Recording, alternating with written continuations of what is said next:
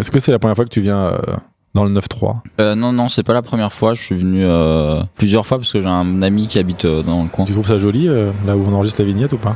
Euh, bah, c'est pas ce qu'il y a de plus beau, mais euh, franchement, euh, franchement, ça va, ça va. C'est, il y a, il y a un petit charme euh, un peu Industriel? industriel, ouais, un peu urbex. La Vignette, le meilleur podcast BD de l'univers. Enfin, selon nous. Waouh Bienvenue sur La Vignette, le meilleur podcast bande dessinée de l'univers, toujours selon nous. Aujourd'hui, c'est un jour euh, spécial. De déjà parce qu'il neige, alors qu'on est le 1er avril, et c'est pas une blague, donc c'est spécial. Ah Oui, c'est vrai.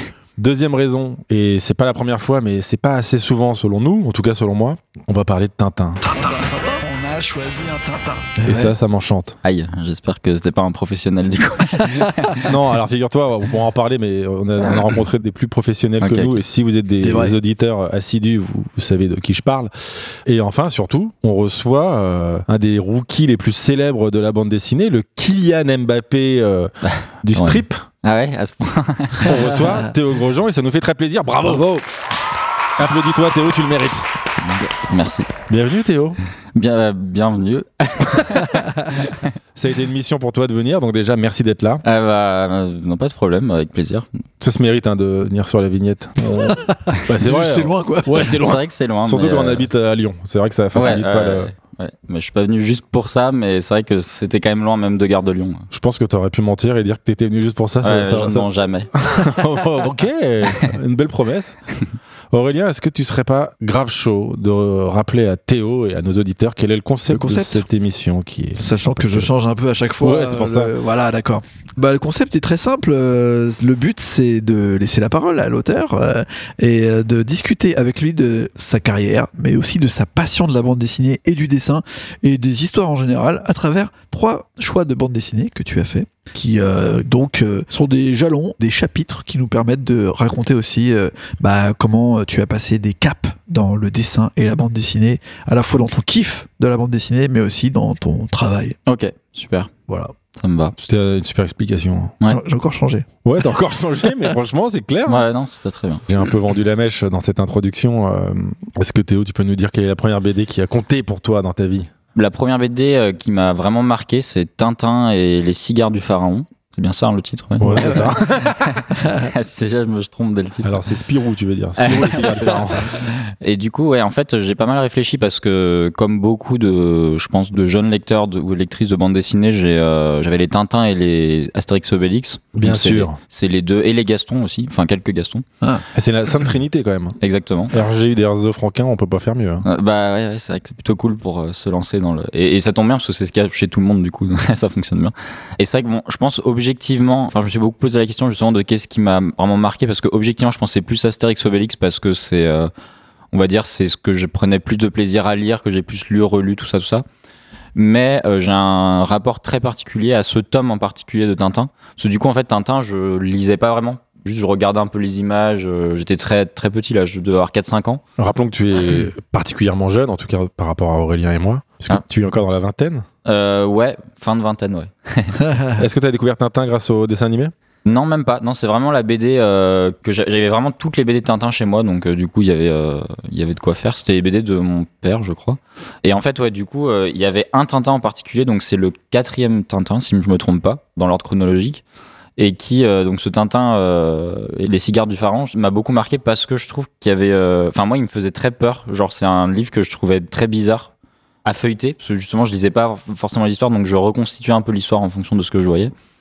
Et en fait, ouais, l'histoire m'a vachement marqué. C'est hyper sombre. Il, y a- il se passe plein de trucs. Il y a une histoire de conspiration euh, secrète avec des, des mecs euh, habillés un peu en Ku Klux Klan, mais bizarre. euh, Violet. euh, ouais, violet. Euh, Il y a une scène euh, complètement psychédélique où Tintin euh, est drogué et dans un, il voit sa tombe euh, avec la tombe de Milou euh, minuscule à côté. Oui, c'est vrai, Ouais, c'est vrai. c'est ça. vrai. Et euh, ce tome euh, m'a m'a vraiment marqué parce que en fait ça m'obsédait, genre je, re- je le, le relisais sans cesse, enfin je le relisais pas vraiment, mais je re-regardais les images sans cesse et je trouvais que c'était effrayant. euh, et en même temps il se passait un truc, enfin je trouve que ça fonctionnait très bien en narration et tout. Et c'est vrai que Tintin ça fonctionne même, même presque sans lire les, les textes. On voit un peu euh, qu'est-ce qu'il raconte et je trouve que c'était vachement intéressant d'avoir cette euh, lecture un peu euh, sans comprendre vraiment ce qui se passe euh, dans le bouquin. Ouais. Et en fait, ouais, j'étais complètement obsédé par ce bouquin. Et d'ailleurs, à un moment, on avait loué la cassette, parce qu'à l'époque, les cassettes, enfin, il y avait une cassette, un épisode. de Tintin. Donc là, c'était une cassette sur le, le cigare du pharaon. On l'avait loué et moi, j'avais pas compris le principe. Je connaissais pas le principe de louer un truc. Du coup, moi, pour moi, dès que j'avais un truc, c'était à moi, quoi. du coup, je et en fait, c'est la première. Je, je pense que c'est la seule que j'étais un enfant très calme et c'est la seule fois où j'ai fait une crise de nerfs parce que genre je voulais absolument garder cette cassette et je comprenais pas le principe de devoir aller la rendre au magasin. Je trouvais ça horrible. Mais c'était une cassette explicative de. non, c'était la cassette du dessin animé du coup, mais j'avais d'abord lu en- avant la BD, tu vois. Enfin, lu, vu, euh, regardé quoi. Donc voilà, j'ai une petite histoire particulière et en fait, ça m'a, ça m'a direct donné un rapport à la BD euh, particulier où je voyais l'intérêt par rapport justement à un dessin animé ou un film d'avoir cet aspect d'un truc que je peux relire ou re-regarder sans cesse sans que ça soit aussi lassant que par exemple quand on re-regarde tout le temps un, un truc, je sais pas, il y avait quelque chose qui s'est passé et ça m'a donné, euh, je me souviens que je re- recopiais les dessins et tout. Enfin, c'est la première BD qui m'a vraiment fasciné quoi. En gros. C'est un très très bon choix. On adore Tintin. C'est vrai. Surtout le cigare du pharaon. Moi, j'ai, alors j'ai découvert, j'avais euh, même âge que toi, j'étais enfant. Et moi, ce qui m'angoissait, c'était le, le poison, là, le Raja Ah oui, oui, le poison qui rend fou là. Euh, Et de savoir que ces gens étaient condamnés à être complètement zinzin Ouais, jusqu'à leur terrifiant. mort, quoi. Ouais. C'est terrifiant. Ouais. Et, et on n'a pas retrouvé ce genre de, de cynisme plus tard dans Tintin. Bah, en fait, euh, je pense que si, parce que justement, c'est une charnière. Enfin, j'ai l'impression que cet épisode-là, c'est une charnière entre les premiers Tintins qui sont euh, vraiment du périodique comme ça. euh, ouais, je, je parle euh, en n'étant pas expert, mais il me semble que ce Tintin est un peu une transition vers l'univers de Tintin. oui, oui, oui. Non, mais c'est il y a- le. Il y a c'est- vraiment tous les personnages euh, reconnaissables, les Dupont qui arrivent, euh, le méchant Rasputin, etc. Attention, Rastapopoulos. Ah, Ras- Rastapopoulos, pardon. Rasputin. Et du coup, oui, en fait, ce- cet épisode de transition, j'ai l'impression que euh, il se passe un truc, enfin, où justement un peu paranormal et tout. Il y a Ouais. des trucs un peu paranormal. Et après, ça revient, genre il y a les boules de cristal, euh, l'épisode avec les boules de cristal. Oui, c'est vrai qu'ils viennent tous tarés, en fait. Non, mais t'as raison.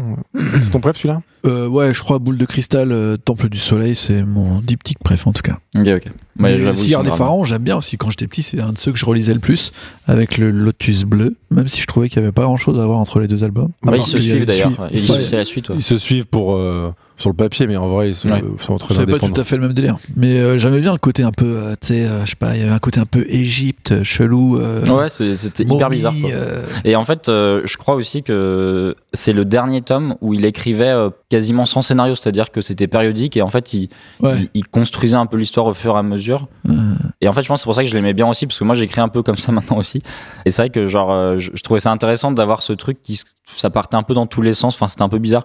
Et je pense que, au- concrètement, c'est pas le meilleur Tintin, parce que après, il commence à vraiment plus construire les, structurer les histoires et tout. Mais par contre, je trouve que c'est euh, un tome de transition intéressant, quoi. Et alors, bon, on sait que tu parles beaucoup euh, dans tes bandes dessinées, en tout cas sur les réseaux sociaux de, de ton enfance. Ouais. Mais on va quand même te poser des questions si t'es OK. Yes. T'étais quel marche. genre, du coup, de, de petit garçon? Même si on sait tous à peu près quel genre de petit garçon t'étais. Ouais, euh, ben j'étais, euh, ouais, j'étais un enfant très, très, enfin pas timide en fait, mais très réservé, enfin très euh, renfermé sur moi-même. Je parlais peu euh, aux autres enfants, j'avais peu d'amis et euh, j'étais, euh, on va dire un peu, enfin j'étais, un- en fait j'étais un peu imbu de moi-même pour être honnête. Euh, je, Pas genre- du tout. par exemple, je, je, je sens, je trouvais que les autres enfants sentaient mauvais. Et du coup, je voulais pas leur parler pour cette raison. Ils sentaient. C'était où T'étais dans quelle région? Euh, J'étais euh, en banlieue lyonnaise. euh, Ah, bah oui, euh, d'accord. Tu dis pas ça aussi, mais c'est- on sait tous que les enfants. euh, Ah oui, en lyonnaise, ouais. mais, euh, mais en fait, et justement, il y, a un- il y a justement un moment charnière de mon enfance où j'ai eu une gastro. Ah. Et où euh, et où je me suis fait euh, bah, je me suis fait dessus quoi pendant un- à l'école et en fait j'ai senti moi-même l'odeur qui me repoussait chez les autres enfants Non, bah, me suis- alors, que t'es en train de nous dire que les autres enfants puent la merde tout bah, je trouvais qu'ils sentaient euh, le caca ouais comme ça je suis désolé hein. Mais peut-être que les enfants sentent le caca. mais hein. je pense que les enfants sentent régulièrement le caca oui. Après développer. Du coup, le, bon, alors, la BD était un vrai refuge. Euh, ouais bah Enfin, le, le oui, la- Je sais pas si c'était vraiment un refuge parce que je je je je pense que c'était le dessin plus le refuge dans le sens où du coup je T'as toujours dessiné ouais ouais je dessine depuis tout petit et enfin comme à peu près tout le monde mais disons que moi j'ai vraiment continué la- de pratiquer le dessin euh, pour moi euh, tout le temps en fait. J'ai quasiment jamais arrêté. Tu te souviens ce que tu dessinais petit? Ouais alors je, alors je me souviens très très bien Euh, la première chose que je dessinais c'était des tiers fesses en fait j'ai des périodes je dessinais plein de tiers fesses parce que j'étais un je sais pas pourquoi j'avais une obsession sur les tiers fesses donc j'ai des, des dizaines et des dizaines de dessins de tiers fesses ma mère regarde tous les dessins euh, Le tire-fesse, le caca, ok, on commence Voilà. à cerner le personnage. et donc voilà, j'ai dessiné plein plein de tire-fesses et je, je- j'étais fasciné par cet objet, je sais pas pourquoi. Je Mais tu, pas vu, tu te rappelles comment tu l'as vu? T'es allé au ski? Tu, ouais, mais tu même pas. Mais ce je, perso- ce- bah, probablement, ouais, j'ai dû aller au ski une fois et puis euh, je sais pas, c'était le. Cette espèce de mécanisme, tu vois, de, de Ouais. truc comme ça où on s'accrochait et ça nous emmenait dans la montagne et tout. Je trouvais ça fou. Ouais. Et du coup, euh, j'ai ouais, une obsession. Je me souviens que ça gavait un peu euh, ma grand-mère et tout parce que je lui dessinais tout le temps des. des- Enfin, elle était super gentille. Elle me disait toujours que c'était beau et tout, mais je sentais que le centième euh, Pierre Fest c'était un peu euh, un peu fatigant. Mais si tu les dessinais comment le. J'avais juste un trait et une boule Ouais. comme ça et j'en faisais plein avec un trait au-dessus et après où je les avais un peu améliorés c'est avec le, le cercle qui tourne là le, Ah, il y a le mécanisme quand Ah ouais. donc ouais j'étais allé assez loin quand même dans mon délire de de, de tiers fest C'était ingénieur, ingénieur en tir Ouais, c'est ça, exact. et après, j'ai dessiné, alors pendant plusieurs années aussi, alors ça c'est un peu glauque, j'ai dessiné euh, la Passion du Christ euh, pendant euh, des années. Mais genre Ah. vraiment, et c'était euh, ultra, ultra trash, genre je mettais Attends. du sang partout et tout. À quel À âge quel moment Et j'avais genre 5-6 ans, je pense, à peu près. Ouais. Mais d'où ça Mais vient c'est tu vrai en plus. hein. Euh, bah, en fait, je pense tout simplement que, en gros, ça, enfin, je viens d'une famille un peu catholique et tout. Ouais. Et du coup, euh, quand on allait à la messe, le, le chemin de croix, ça me, ça me trauma, enfin, ça me traumatisait. En même temps, ça me fascinait parce que je trouvais ça hyper glauque, ce truc, sais, tout Ah, autour de l'église, des peintures de, de Jésus et de tous ces supplices, euh, la, la- Ouais. les tortures, les machins, la montée, euh, les clouages, des, le truc des clous et tout. Ouais. Et en fait, ouais, ça m'avait, euh, ça m'avait vraiment trauma, mais en même temps fasciné. cette, cette, en fait, c'est mon premier, ma première vision de la violence entre guillemets. Des, en fait, ça me fascinait. J'avais trop envie de redessiner ce, ce truc-là. Ouais. Et pareil, ça mettait un peu mal à l'aise tout le monde, parce que je faisais des trucs vraiment ultra trash et tout. Et je me souviens que pour que ça passe, je dessinais toujours la résurrection après en mode genre ça va. C'est pas juste, je me suis pas concentré uniquement sur le, Sur la mort. sur la mort. Mais en fait, c'est ça qui m'intéressait obligatoirement. Ouais, tu faisais juste la résurrection pour, le, Ouais, pour la forme. quoi. rassurer les gens. Et d'ailleurs, même c'est- à l'époque, ma, ma maîtresse, euh, je crois, avait demandé à ma mère, justement, enfin, je sais pas si elle l'avait convoqué, mais elle lui avait dit, ouais, c'est bizarre, il dessine tout le temps ça et tout. Ouais. Et ma mère, elle dit, oui, mais je sais pas, je comprends pas. euh. Enfin bon, euh, voilà.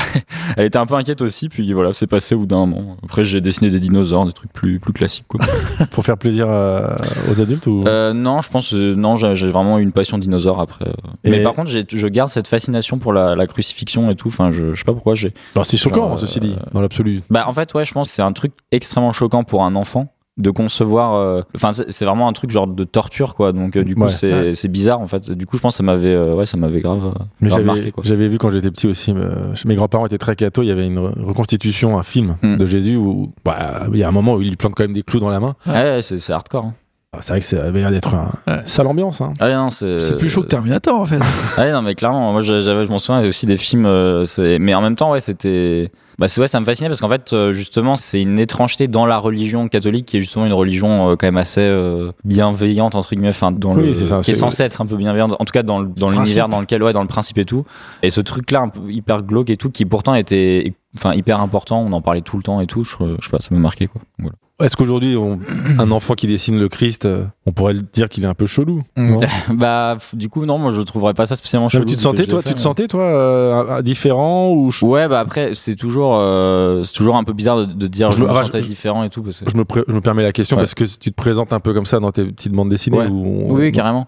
Mais en fait, je, je, sais pas si j'étais vraiment différent objectivement, parce que bon, euh, je veux dire, je pense qu'il y a plus de différent que ça, mais disons que je, je me sentais différent en tout cas. Genre, je me le sentais différent. Et je me sentais surtout. euh, En fait, j'avais du mal à créer des liens euh, sociaux. Et euh, je sais que même à l'époque, je me questionnais sur.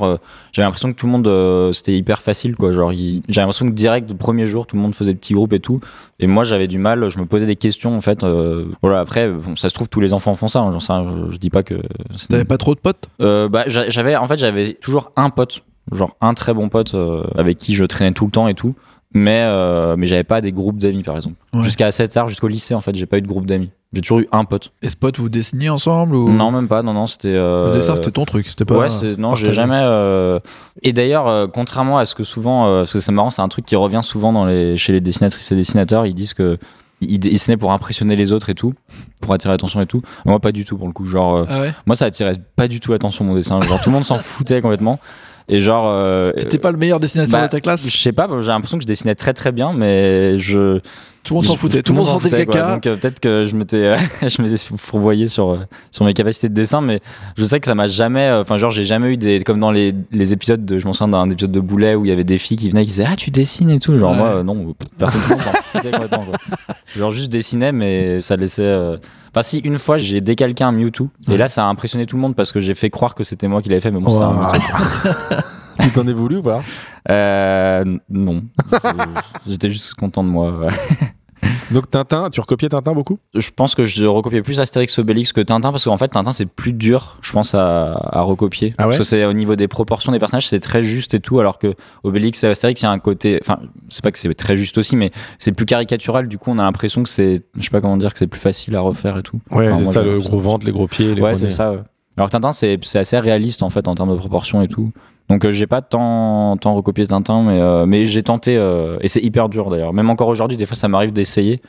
Et c'est genre hyper dur de reprendre Tintin comme ça. Ah ouais, ça, Ouais. te- ça te plairait de reprendre Tintin? Ah ouais, j'aimerais trop. euh, mais bon, ça, ça, après, je, vu ce qui se passe avec Gaston Lagaffe en ce moment, là, avec la Ouais, reprise, ouais. Gaston, je vais éviter parce que ça a l'air d'être. Mais bon, cela dit, euh, ça doit être. ça- Je pourrais arrêter la bande dessinée après ça euh, parce que j'aurais eu assez d'argent euh, pour. à mon avis, un nouveau tome de Tintin, euh, c'est. Voilà, t'es tranquille pour, euh, Ouais, pour un petit siècle. Un petit siècle. Je sais pas, quelles sont les ventes d'Astérix et Obélix C'est de- 2 Oh, c'est millions, je crois, le dernier. euh, Ouais, ouais. Ou l'avant-dernier, je sais plus. Dans le monde, ouais.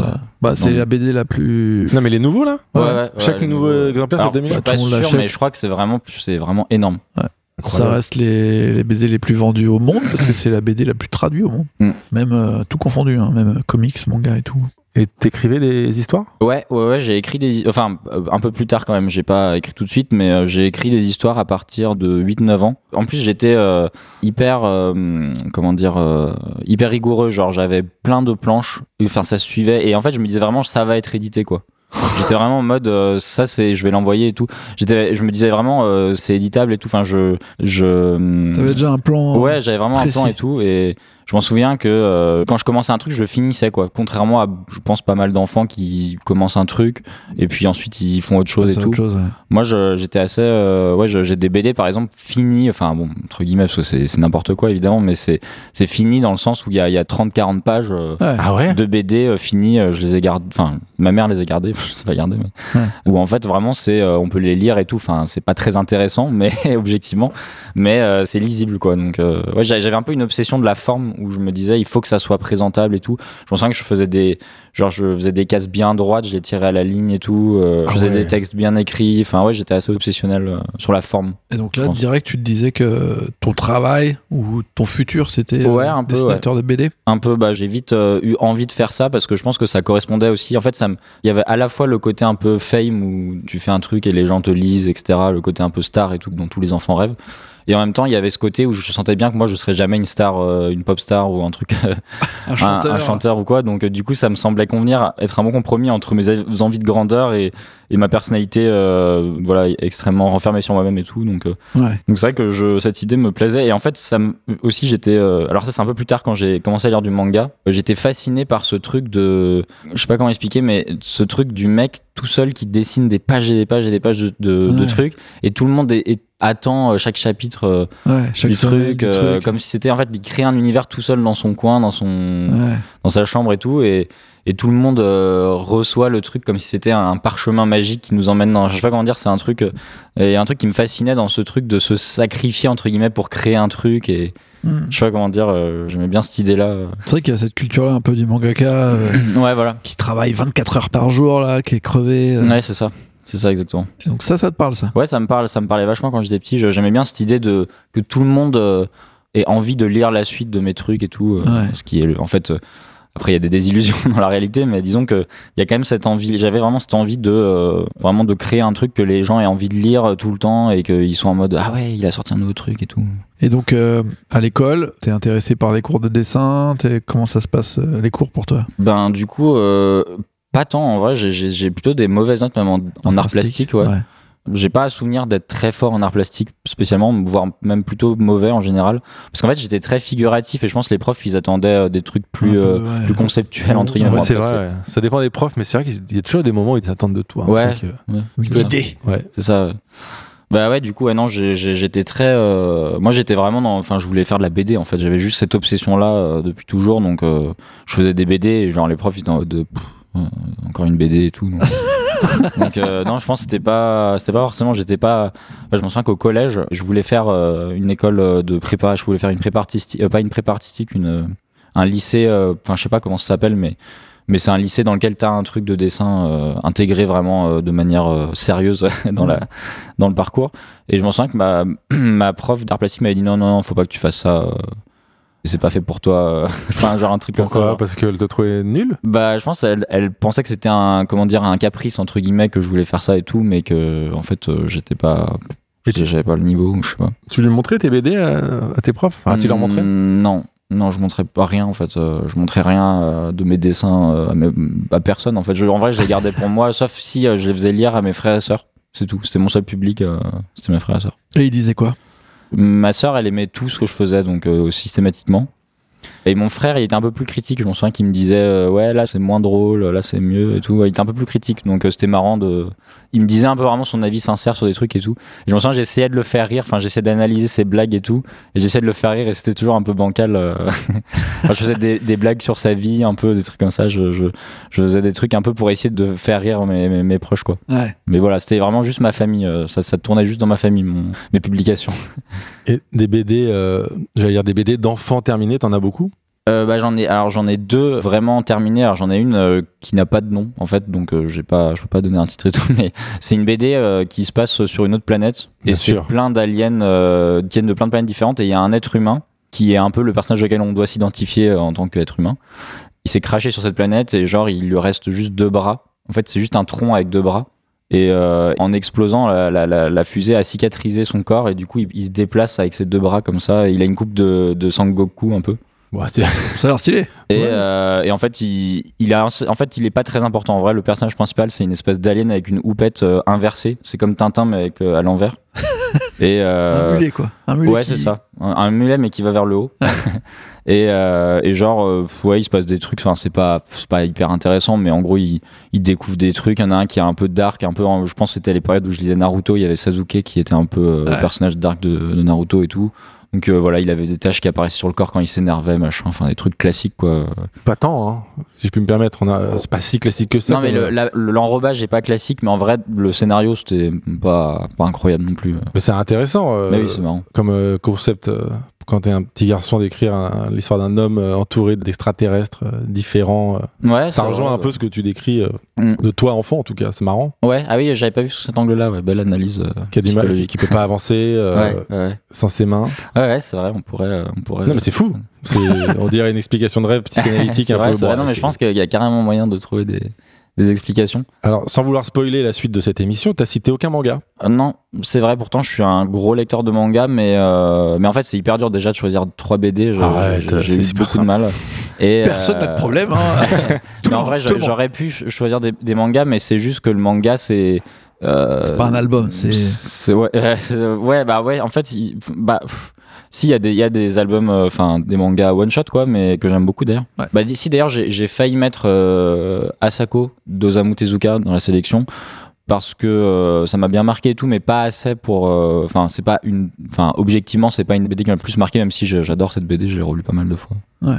Mais sinon, ouais, j'étais un gros lecteur de shonen et tout, mais mais ouais, je sais pas, j'ai pas l'impression que ça a été marquant, euh, que ça a été un tournant vraiment marquant même dans mon style de dessin, dans ce que je raconte aujourd'hui et tout. C'était plus contemporain par rapport à Ouais, ouais. ce qui se passait dans la bande dessinée. euh, C'est ça, toi à ce puis je je- j'aimais bien parce que c'est hyper addictif, quoi. Mais euh, après, c'est c'est génial hein, le manga, j'a- j'adore ça et tout, j'en lis encore aujourd'hui. Mais disons que, ouais, ça- j'ai pas l'impression que c'est ce qui a le plus influencé mon, mon C'est le côté euh, sérialisé qui te plaisait, le fait que ça sorte. Ouais, euh, ouais, ouais. Bah, C'était ce côté ouais, hyper feuilletonné où on, on pouvait, moi je lisais les scans à l'époque, euh, Mm. enfin parce que j'avais fini les tomes euh, papier donc je lisais Ouais. les scans. Et j'aimais trop ce truc d'aller sur euh, mon site euh, tout claqué avec plein de pubs là qui tous Ouais. les pop-up qui s'ouvraient dans tous les sens. Juste pour et, voir les euh, derniers et épisodes. ouais, pour voir les derniers épisodes, dès que tu cliquais sur le truc, ça ouvrait 5 pages de, de pubs. Enfin. Alors Naruto ou One Piece? Euh, One Piece moi plutôt, mais j'ai lu les deux par contre. Ouais. Mais, mais je suis plus One Piece. Ouais, plus aventure. Bah, je trouve que j'aime j'ai- j'aime bien l'humour de One Piece. Je trouve qu'il y a un côté délirant dans l'univers. et c'est un des seuls mangas où j'ai vraiment eu des très fortes émotions, genre physique, en mode presque pas pleurer parce que j'ai pas pleuré en le lisant, mais j'étais un peu, j'étais très ému quoi en Ouais. lisant certains passages et tout. Ok. Et tu chinais alors euh, des BD quand t'étais au collège, par exemple? Je quoi pardon? T'allais chiner des BD, Ah. chercher des Ah, nouveautés pardon. ou parce qu'il y a ce Euh, côté ultra fédérateur du manga, mais a priori t'étais aussi influencé par la BD franco-belge Ouais. qui était peut-être moins importante pour les jeunes de ta Ouais, génération. Bah en fait, euh, il y a un moment euh, qui a été très important pour moi dans ma vie de lecteur de BD. C'est euh, quand, qu'en fait mes- ma mère a été mutée à Paris. Et euh, en gros, euh, quand on a été muté, on n'avait pas encore d'appartement, donc on logeait chez une amie de ma mère. Et du coup, ma mère m'avait mis dans une école bah, un peu random à côté de son taf. quand on a trouvé un, logement euh, pas du tout dans le centre de Paris, un peu en périphérie, bah du coup c'était pas du tout près de mon école. Et du coup, ma mère, bah souvent il y avait des histoires de, il fallait aller me chercher ou me laisser un endroit et tout, donc elle me laissait des fois la bibliothèque ou alors on y allait ensemble. Dans une bibliothèque qui est à Paris d'ailleurs, qui existe toujours, qui s'appelle L'Or Joyeuse, qui est une bibliothèque spécialisée jeunesse. Et euh, en fait, il y avait euh, un choix de BD de fou. Et moi, j'avais, euh, moi, justement, jusqu'à là, j'avais lu que des trucs genre que j'avais à la maison, quoi, donc des gros classiques. Et là, j'ai découvert, euh, bah, en fait, toute la BD, tout l'univers de la BD entier, en fait, avec euh, Lewis Trondheim, Sfar, qui faisait des séries jeunesse à l'époque, enfin toujours aujourd'hui d'ailleurs, mais et il y avait évidemment la série Donjon qui m'a beaucoup beaucoup marqué. Et en fait, je, je lisais en même temps qu'un autre Théo qui avait un cours de guitare avec moi à Paris. Et euh, lui, au début, il me racontait le truc de donjon, l'histoire, et ça paraissait hyper violent. Genre, euh, c'est assez violent en vrai l'histoire de donjon. Enfin, il y a- Ouais, y a c'est de- assez trash et tout. Et, euh, et en fait, j'avais pas encore vu les dessins. Et en fait, je m'en souviens que je, je lui disais. euh, Enfin, j'avais l'impression que c'est un truc de. Et lui, il me disait, c'est interdit moins de 18 ans, c'est Ouais. c'est grave trash et tout. Ouais, moi j'imaginais un truc ultra, Conan le ultra barbare, trash quoi. et tout, ouais. et du coup j'étais un peu stressé. Je m'en souviens quand j'étais allé demander à la, la dame de la bibli, j'étais en mode, donjon. Elle disait quoi? Donjon. Ça va être Et elle m'avait dit ah oui bien sûr oui. En plus en plus eux ils avaient même pas capté que c'était un truc adulte en fait parce que c'est plutôt adulte en, en vérité mais Ouais. ils l'avaient le- rangé vu que c'est le dessin est très euh, Enfantin, enfantin. ouais. Très jeune, c'est elle vrai. m'a dit oui, bien sûr et tout. J'étais un peu en sueur et tout comme ça. J'ai l'impression de demander un truc un peu interdit et tout. Et en fait, genre ah mais qu'est-ce qu'on raconte C'est un truc de gamin et tout. et après, j'avais lu et je voyais il y avait des scènes de, de violence extrême dans la BD et je, je comprenais rien quand je me disais mais qu'est-ce que c'est que ce truc? C'est enfin je le, Oui, mélange en fait entre des trucs euh, enfantins et violents. Pareil, m'a fasciné et tout. Puis en fait, je pense que ça m'a ramené à ce que moi je faisais euh, justement avec la Passion du Christ, des trucs un peu enfantins mais hyper euh, trash et tout. Ouais. Et en fait, je me souviens que le premier truc que je m'étais dit, c'est ah c'est c'est trop mal dessiné et tout, c'est c'est trop facile de refaire ça et tout. Et, Et en en fait, fait, non. et en fait, j'ai réessayé et en fait non, c'était absolument pas facile à dessiner du tout. Et du coup, c'est là où ça m'a fasciné entre guillemets. Enfin, je, je trouvais pas ça mal dessiné, c'est un peu exagéré, mais je trouvais ça. euh, je me disais c'est facile. quoi. Me Rapide à faire, ouais. Putain, euh, ils s'embêtent pas, ils font euh, des trucs vite fait, ils sont publiés et tout. Donc je m'étais dit, ah bah, dans mon plan d'être publié rapidement, c'était aller à l'efficace. quoi. Donc je m'étais dit, tiens, je vais faire. euh, T'avais quel âge à ce moment-là? J'avais euh, 8-9 ans, ouais. 9-10 ans, je pense. C'est fou. De Et, se dire à euh, 9 ans, alors attends, dans mon programme, de mon plan machiavélique pour Ouais, être c'est à ça, jour c'était hyper, euh, c'était hyper, c'était vraiment ça. J'avais l'impression que j'allais duper en fait tout le monde en faisant un truc. euh, j'allais j'allais faire le coup du siècle un peu en, en apprenant à dessiner comme euh, des auteurs qui entre guillemets ne dessinent pas bien et euh, enfin voilà c'était un truc vraiment. Après, c'est euh, comme ça que se vend Trondheim, comme un mauvais dessinateur. mais en On- fait c'est complètement faux évidemment. C'est un excellent dessinateur mais Bah, oui. selon moi mais. Bah, c'est- oui, selon beaucoup de monde. Mais c'est, il est pas réaliste, mais c'est vrai que c'est un très bon dessinateur, on adore. Mm. Et du coup, donc là, t'es bouleversé par euh, Donjon, on peut Ouais. le dire. Ouais ouais. C'est dans ces moments-là où tu redécouvres ta- la deuxième BD dont tu vas nous parler ou? Ouais, alors c'est un peu plus tard justement. J'ai beaucoup hésité entre Donjon et donc cette BD qui est Persepolis de Marjane Strapi. un classique. Un classique, on n'en a jamais parlé, mais c'est vrai que c'est un énorme classique. Ah, hein. vrai. Pour l'instant, personne rigolo. l'avait choisi, mais euh, c'est vrai que. Ah, c'est marrant, hein. je pensais que c'était vraiment un truc. euh, Non, non, bah, Tintin, c'est la troisième fois. On a eu beaucoup euh, Larsenet pour les gens de ta génération. non, Ouais. pas du tout. Moi, j'ai pas eu trop l'arsenet. Enfin, je, je vois ce qu'il fait, mais ça m'a pas, ça m'a pas plus parlé que ça, quoi. Enfin, je, je, je connais pas bien, en fait. Persepolis, jamais. Et quand tu l'as cité, je me suis dit, oui, évidemment, Persepolis, euh, gros, gros morceau de Mm. bande dessinée quand même. Carrément. Bah, en fait, Persepolis, je pense que là où ça a été très important, c'est que, genre, pareil, c'est une BD. En fait, la plupart des BD que j'ai adoré, j'y allais un peu à reculons souvent. Ouais. Justement, c'est des trucs où je me disais, c'est des trucs qui me faisaient pas trop envie et où, en fait, euh, en lisant, j'ai été pris dans le truc. Alors qu'il y a des trucs qui me faisaient très envie parce que, en fait, moi, à l'époque, ce que je voulais lire, c'était genre l'enfeuse, tous des trucs comme ça, enfin, Ouais. des trucs euh, réalistes et tout. Et en fait, souvent, ça me décevait en lisant. Le réalisme de l'enfeuse, tu veux dire euh, les, les pouvoirs magiques, tout ça? Non, pas le Le réalisme dessin. euh, le, dans- Non, au niveau du dessin. bien, enfin, je taquine. Semi-réaliste d'ailleurs, parce que c'est pas vraiment réaliste. Mais bon. Ouais. Enfin, c'était le côté un peu, euh, on va dire, plus, euh, plus adulte. En fait, je voulais Ouais, lire ouais. de la BD pour adultes et tout. euh, des trucs. Et en fait, souvent, ça c'est pas que ça me décevait, mais je trouvais que c'était. euh, Enfin, j'accrochais pas spécialement, en fait, euh, au final, en lisant. Et en fait, Persepolis, c'est pareil, c'était un truc, euh, genre, j'en avais entendu parler parce que c'était le moment où le film sortait. Donc, euh, je devais avoir 13-14 ans, je pense, à peu près. Je me souviens plus exactement. Et pareil, il était à la Bibli et tout. Et euh, pareil, les dessins, j'avais ouvert le truc, j'étais en mode, ah, encore quelqu'un qui dessine pas très bien et qui arrive à être plié, génial et tout, je vais faire pareil. Et, euh, et en fait, euh, je commence à regarder, et en fait, pareil, genre, j'ai été pris dans le, dans le récit euh, direct, en fait, et genre, euh, je l'ai pas décroché. Et en fait, c'était euh, surtout le. J'avais l'impression qu'elle s'en fichait de la forme. Enfin, en fait, non, parce que c'est comme d'hab, on a l'impression, mais non. Mais disons que j'avais l'impression que tout était fait pour qu'on soit dans le récit euh, 100%. C'est-à-dire que si elle voulait pas dessiner un décor, un truc, euh, parce que ça, c'était pas utile, elle le faisait pas. Et je sais pas, c'était tout dans la narration. C'est vraiment une écriture euh, pure. Et du coup, ça m'a, ça m'a grave marqué. Et aussi l'aspect extrêmement long, comme ça, d'un très très gros Mhm. livre. Qu'on met euh, des heures à lire euh, et je trouvais ça trop drôle surtout en fait enfin j'aimais trop l'humour euh, de Persepolis le personnage me faisait trop rire et tout Si jamais quelqu'un n'a pas lu Persepolis, est-ce que tu peux résumer en deux mots Ah, c'est chaud, c'est chaud. Bah, c'est, bah, en fait, pour moi, c'est juste l'histoire d'une. Le contexte, au final, c'est souvent le truc qui est mis en avant et tout. Parce que bon, ça se passe en Iran, à une période compliquée et tout. Mais pour moi, ce qui est, ce qui est vraiment important dans le livre, c'est que c'est euh, l'adolescence. Enfin, en fait, c'est le passage à l'âge adulte d'une petite fille. euh, pour moi, le, vraiment. Enfin, c'est, je sais pas comment le décrire autrement. Dans- pendant un conflit, euh, pendant un conflit, oui. ouais, pas une guerre civile, mais la, la révolution iranienne Ouais. qui était assez violente. Oui, carrément, mais c'est vrai que je trouve que ce qui est, c'est ça qui est rigolo, bah, c'est un peu comme dans l'arabe du futur, c'est que, enfin, après, ça c'est peut-être personnel, mais j'ai l'impression que c'est des récits où tout le monde est en mode, ah oui, l'arabe du futur, la BD qui se passe en Syrie et qui, où on dirait que c'est un truc documentaire et souvent, justement, moi, ça me rebute un peu ce truc-là. Hmm. Et en fait, c'est pas du tout le sujet, enfin, c'est un sujet de fond qui donne un contexte et tout au truc, mais en fait, le sujet, c'est un personnage, euh, c'est la description d'un personnage très, euh, très détaillé de sa vie et tout. Et euh, du coup, dans Persepolis, pour moi, c'est un peu pareil. Enfin, moi, je m'intéressais surtout au personnage, en fait, plus qu'à à l'histoire de fond et tout. Et là, à ce moment-là, tu te dis, ok, donc c'est comme ça que je vais faire de la BD Bah ouais, ça m'a donné direct envie de faire ça, en fait. Je m'étais dit, euh, ouais, faut que je fasse de la BD un peu auto-bio et tout. euh, voilà, j'étais un peu dans, ce- dans ce- cette idée-là.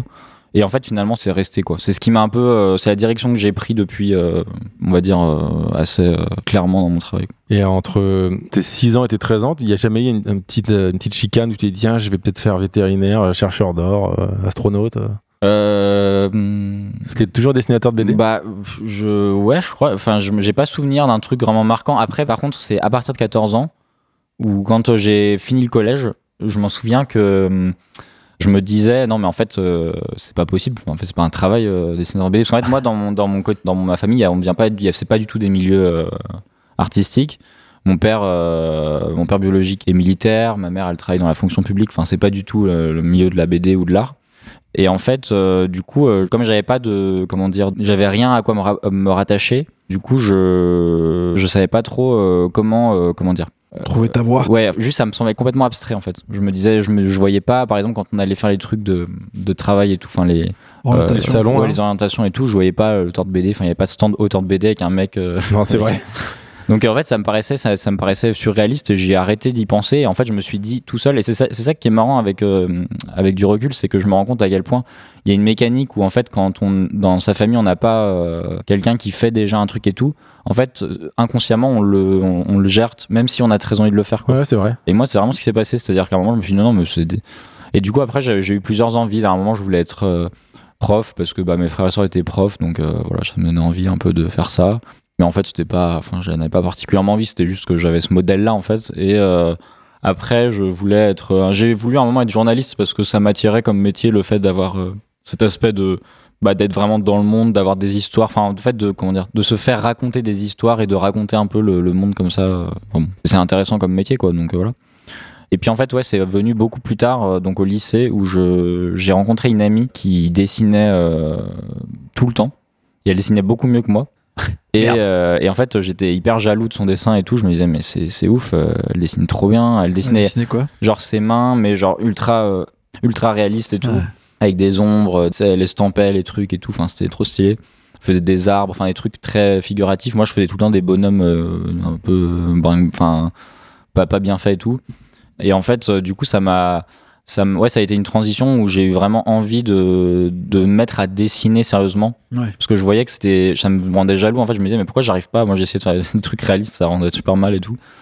Et, euh, et du coup, j'ai commencé à dessiner un peu, genre des trucs qu'il y avait autour de moi, mon, mon stylo, ma trousse, mes trucs en cours et tout. Et ouais, en fait, c'est vraiment à ce moment-là où je me suis dit, pareil, j'avais, j'avais des très mauvaises notes dans toutes les matières. J'étais assez mauvais. J'ai failli redoubler chaque année du lycée. Ouais.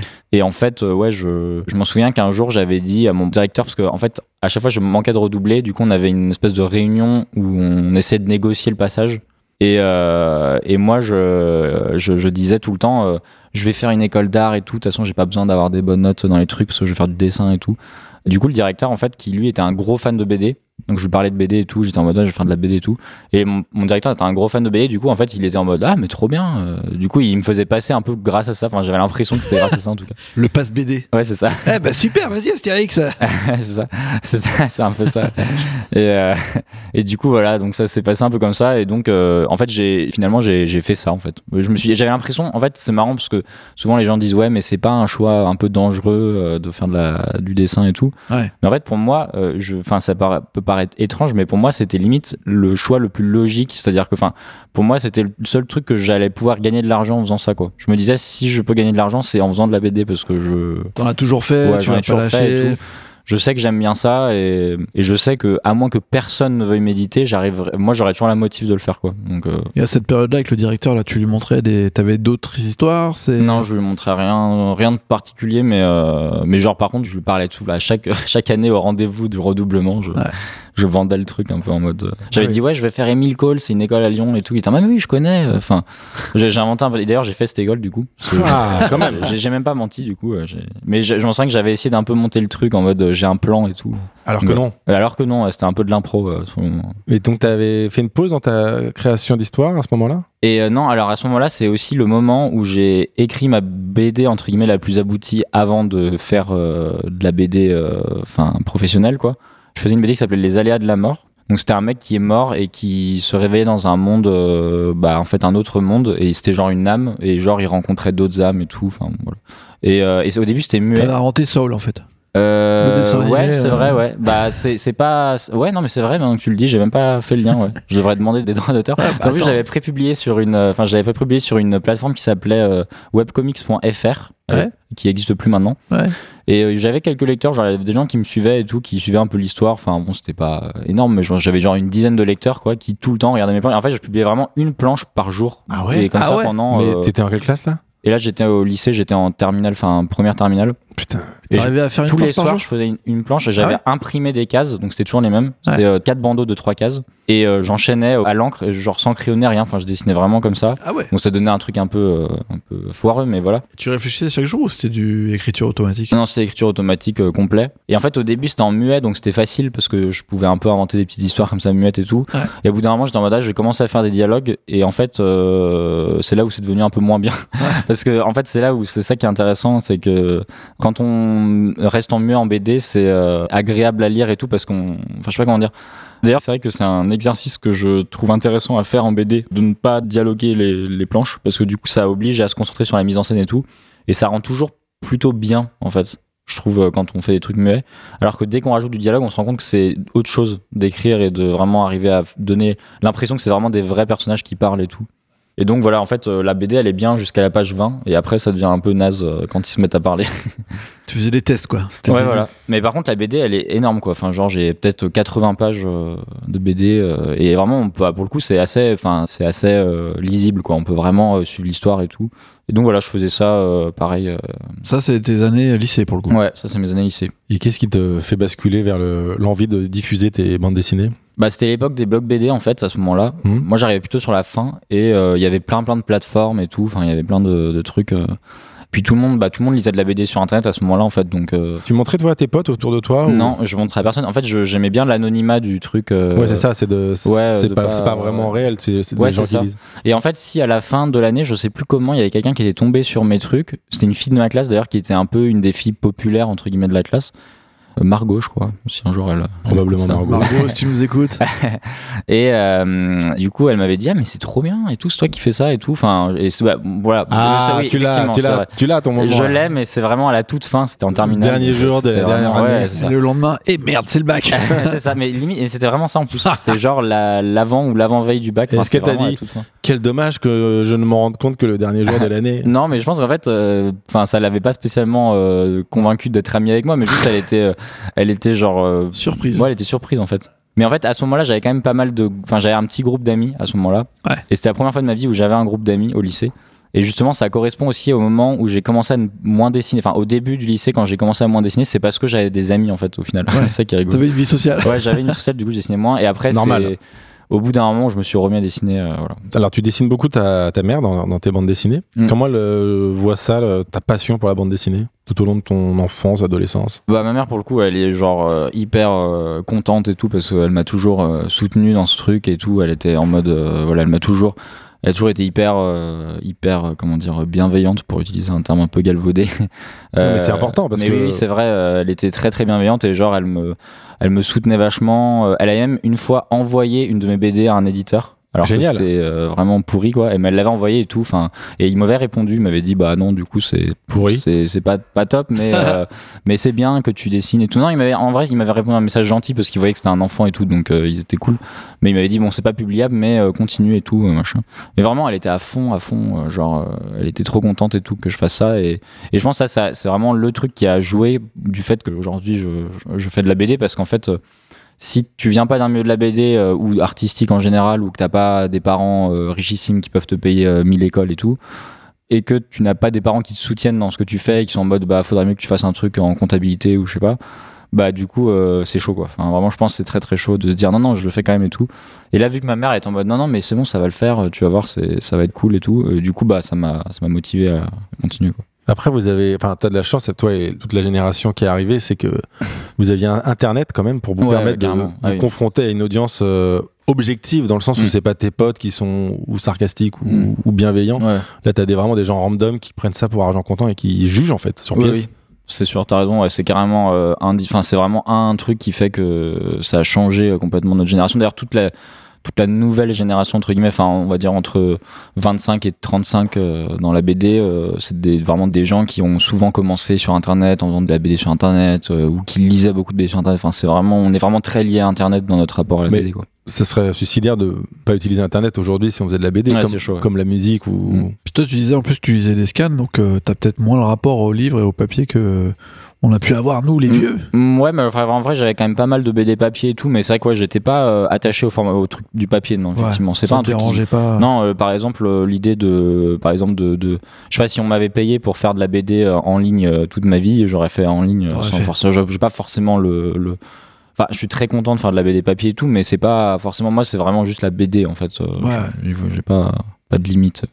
Donc t'as ton bac avec euh, mention. Euh, mention assez bien, ouais. Bah, Ah c'est ouais, bien. bah attends. en vrai, c'est pas mal. Hein. bien. Ouais, c'est- Bah, c'est assez bien du coup. c'est- euh, vraiment quelqu'un qui avait 8 de moyenne euh, en général, ouais, c'était Ah. pas mal, hein, franchement. Et tu pars étudier le dessin alors. Ouais, et du coup, je, je fais Emile Cole, donc c'est une école à Lyon euh, de dessin euh, que je, je ne finis pas parce que c'était très cher et que c'était compliqué et tout niveau thune, mais voilà, j'ai quand même bien profité de, de la formation et tout, et ça m'a vraiment appris à dessiner, quoi. C'est un endroit où on apprend à dessiner pour la bande dessinée ou Bah, entre autres, mais c'est une école euh, très classique. En fait, ça ressemble à des, aux Beaux-Arts, mais d'il y a genre euh, 60 ans. En mode, euh, il y a des cours de modèles vivants, des, Il des dit cours ça de- comme si on savait parce qu'on est vieux, c'est horrible. Non, non, euh, non, non, je veux Non, dire je juste en général. J'imagine que vous voyez un peu le cliché des Ouais, ouais. beaux-arts avec les mecs qui dessinent, euh, parce que maintenant c'est plus du tout ça. Mais euh, enfin maintenant c'est beaucoup plus abstrait et tout. T'apprends les vraies techniques du dessin quoi. Mais voilà, ouais, là c'était vraiment très classique. Enfin genre on faisait limite, enfin on faisait d'ailleurs même pas limite, on faisait genre des vanités, enfin des trucs, euh, on peignait des vanités et tout. Enfin c'est vraiment à l'ancienne quoi. Et te confronter à cette exigence là, tu te dis quoi sur ton dessin? Il t'en est où euh, toi techniquement tu penses à Alors, bah en fait, moi j'étais, j'en étais à rien du tout parce que j'avais pas du tout de niveau de dessin. Je me souviens que le, le- quand j'ai fait, j'ai montré mon dossier, le mec il était en mode, Ah, par contre le dessin, il va falloir vraiment partir de zéro quoi, parce que j'avais pas de, je savais même pas faire euh, de la perspective. Genre j'avais même pas ce truc de la ligne euh, frontale où tu fais. Moi je faisais tout en, en isométrique euh, comme ça. Enfin j'avais aucune notion de dessin. Ceci dit, c'est la perspective isométrique là. de- Donc Cavalière, c'est ça? Ouais cavalière, ouais c'est ça. C'est un peu euh, la perspective de la troisième bande dessinée dont tu vas nous parler à un moment donné. Ouais c'est vrai, ouais, ouais, carrément. ouais, j'ai- oui, oui, bien vu. Oh, je ne spoil pas, je sais pas si on est à ce moment-là de la chronologie, mais Euh, bah non ça a beaucoup. euh, ouais c'est pas, on y arrive, mais c'est pas encore. voilà, ok, euh, allez. Oui, donc c'est un comment dire. À l'époque, j'étais vraiment euh, fasciné par l'idée de. Enfin, pour moi, c'était fou de faire de la BD toute la journée. quoi. Euh, pas de la BD, du dessin toute la journée. Genre, euh, c'était un peu. En fait, moi, j'avais la même sensation en rentrant dans cette école que quand, un peu comme dans Harry Potter, quand ils reçoivent leurs lettres et que ils vont faire que de la magie, quoi. Genre, c'est. Ouais, carrément. Pour moi, c'était fou en fait de faire que du dessin. Et du coup, j'étais ultra motivé. Je m'en souviens que les cours commençaient à, à 8h et j'arrivais à 7h30 tous les jours. J'étais là une demi-heure avant tout le monde dans la cour tout seul et tout. Je commençais à faire des croquis, machin. Enfin, j'étais ultra chaud. D'accord. Et euh, vraiment, j'ai, genre, je loupais aucun cours. euh, J'étais hyper studieux. Je faisais mes devoirs à l'heure. Je les rendais à l'heure et tout. Enfin, j'étais vraiment un très très bon élève. pour la première fois de ma vie. et du coup, euh, ça s'est bien passé en fait parce que j'avais des bonnes notes et tout, malgré le fait que j'ai jamais été très bon euh, techniquement, c'est-à-dire que j'ai jamais, euh, j'ai toujours été, euh, j'ai toujours eu un dessin un peu bancal et tout. Mais juste, je me rattrapais sur les, le, le créatif, enfin le truc, les trucs genre cours d'illustration, cours de BD et tout. Par contre, là, j'avais des très très bonnes notes. Mais par contre, dans tout ce qui est dessin, euh, on va dire académique, Ouais. je j'étais assez nul, J'ai- voire vraiment très nul. Enfin, sur- dans certains cours, j'étais vraiment très nul. Genre euh, dessin de plâtre. euh, Dessin de plâtre? Ouais, on dessinait Qu'est-ce que des c'est? plâtres, genre des bustes, euh, tu vois, des reproductions Ah de oui, bustes d'accord. antiques ou des trucs Ah, comme ça. Et il fallait mettre les lumières, enfin, tu vois, fallait faire des petites Ouais. de jeunes lumières et tout. Ça, j'étais, c'était horrible. Mais Euh, par fainéantise, tu penses ou parce que tu Non, non, j'arrivais pas. Je, vraiment, je, non, j'étais, c'était pas par fainéantise. Je, je faisais, je dessinais grave et tout, mais j'arrivais pas. J'étais nul, quoi. Enfin, j'étais pas fait pour faire du. Enfin, je sentais bien que je- j'avais du retard par rapport aux autres et tout. Après, je pense aussi que bon, après, je, je exagère un peu parce que je me suis amélioré et vers la fin, je pense que c'était pas mal en vrai. C'était pas trop mal par Mm. rapport à ce que je faisais à la base, mais objectivement, j'étais vraiment pas très bon, quoi, par Ça te rapport. à- décourageait ça par rapport aux autres justement bah, en vrai, pas tant. C'est ça qui est marrant, c'est que je sais que j'en parle souvent avec ma copine qui a aussi fait la même école que moi et qui, elle, a été vachement découragée euh, alors qu'elle était meilleure que moi en, Ouais. en- en termes de niveau de dessin euh, réaliste, je trouve. Mais elle me disait souvent que ça la déprimait dès qu'elle voyait les autres et tout. Et en fait, moi, ça me, je sais pas comment dire, ça m'excitait un peu. Genre, j'étais en mode, mais c'est fou ce qu'ils font et tout. Genre, Ouais. je me mettais derrière des gens qui dessinaient trop bien. Euh, je m'en souviens, j'avais un pote, euh, Jeanne Carlo, s'il si, s'il écoute un jour, qui dessinait hyper bien, enfin, qui faisait des trucs hyper stylés, euh, en, par exemple, en modèle vivant. Ouais. Et je, je me mettais derrière lui et j'essayais de refaire exactement comme lui et tout. Je regardais pas le modèle, mais je regardais son dessin, en fait, et j'essayais de refaire comme lui. Et ça marchait pas trop, évidemment, parce que bon, euh, ça Bah oui. fonctionne pas comme ça, quoi. Mais juste, j'étais fasciné, en fait. J'étais trop fasciné pour euh, comprendre que euh, c'était triste que moi, j'arrive pas à faire la même chose. Voilà. Et en fait, chaque évolution, j'étais trop content. Des choses, j'arrivais à faire un petit truc, j'étais content et tout.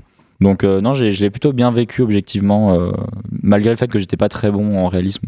Et dans cette école, tu avais des camarades qui avaient la même ambition que toi de devenir auteur de BD Oui, je pense. Tu- Euh, t'agglutines pas à eux pour essayer de créer une dynamique peut-être? Non, pas trop. Bah, en fait, j'ai pareil à l'école. J'étais, en fait, finalement, j'ai été assez seul. Enfin, j'ai pas, j'ai un groupe de potes que j'ai gardé euh, de l'école et tout, mais eux, ils ont fait jeux vidéo parce qu'il y avait plusieurs filières. Moi, j'ai fait édition, ils ont fait jeux vidéo. Du coup, en édition, j'avais pas tant de potes euh, très proches que ça. Et j'ai l'impression que la BD, il y a pas tant de gens qui ont voulu en faire. C'est dans mes souvenirs. Après, faudrait voir le parcours de chacun, mais j'ai pas l'impression qu'il y ait eu tant de BD que ça. Euh, et d'ailleurs, euh, on avait un cours avec Lewis Trondheim, donc euh, qui était prof euh, à l'école, donc plutôt Stylé. stylé. Et c'était en fait la première année où il faisait un cours, c'était l'année où j'ai, enfin, on était sa première classe de sa vie en fait, euh, Cours de BD. pour, pour de BD, ouais. Mais c'était pas obligatoire. Si, si, c'était obligatoire, c'était euh, avec l'é- l'édition. Dans l'option édition, il y avait Ah, genre BD, illustration, euh, plein de trucs. Enfin. Génial d'avoir avec Trondheim. Et donc, euh, voilà. Ça coûte 1500 balles hein, pour info. Les... J'ai reçu une. Bref, allons-y. T'as essayé aussi? Non, non, mais j'ai reçu une proposition de organisée par Le Monde, je crois. Je sais pas si on laissera. Ah, une masterclass. Masterclass. Ouais. Je me suis dit, vas-y, je vais, je vais y aller, tu vois. Ouais. Puis j'y suis pas allé parce que je crois que c'était. Bah, après, l'école est très chère. Hein. Une école, à la base, c'est assez cher aussi. non, non, mais euh, je pas- taquine. hein. Franchement, j'aurais adoré y aller. Mais après, Mais oui, bon, euh. c'est pas mon métier, mais j'aurais adoré voir des trucs, m'expliquer comment mal dessiner un, un, un canard. euh, Bah pour le coup, il gueule. était pas trop dans le dessin justement, il était vraiment pur dans le scénario pur et moi ça m'a alors Ouais. pour le coup ce cours il m'a enfin il m'a matrixé comme disent les jeunes. Mais tu- on est jeunes.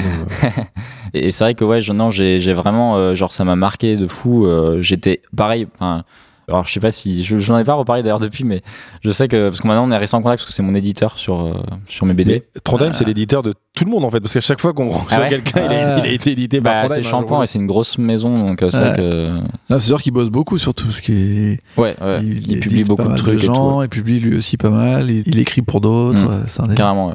Et donc ouais, enfin à moment-là, je- quand il a commencé à bosser euh, à l'école, moi j'étais euh, alors pour le coup ça me tétanisait parce que je me disais putain s'il aime pas ce que je fais, Donc ça- tu le ça connaissais là, à ce moment-là. Ah oui, je connaissais, bah j'avais lu Donjon Donjon et tout. euh, Donc t'étais fan transi j'étais ultra fan de ce qu'il faisait Et et tout. en t'inscrivant dans cette école, tu savais qu'il serait là Non non, je savais pas du tout. Oh, Non, c'est vraiment un le hasard euh, feu, t'imagines Ah, c'est clair. À l'école. Et en plus, c'est vraiment un coup de chance parce que son fils était dans ma classe.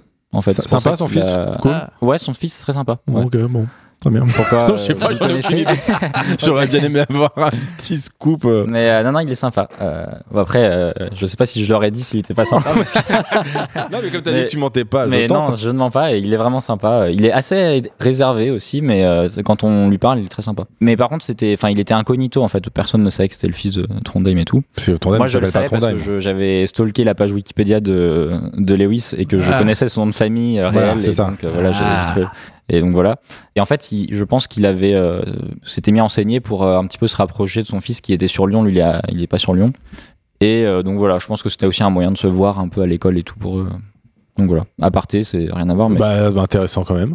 un petit scoop euh, de, la BD. Petite croustillade. Et, euh, et du coup voilà, donc euh, moi j'étais hyper stressé à l'idée qu'il juge mon travail et tout. Mais attends, mais t'imagines quand même, Ouais, je, m'en remets pas, moi, tu t'inscris. Ah oui, c'est fou. Non, mais moi je te, je, je te jure, j'étais, j'étais, j'ai l'impression que c'était que c'était mon destin. Que tu tremblais un peu parce que toi qui tu te dessines souvent en train de suer et trembler. Ouais, là, je tremblais énormément. D'ailleurs, j'avais presque pas dormi la veille de son premier cours. Ah bah oui, mais bien sûr.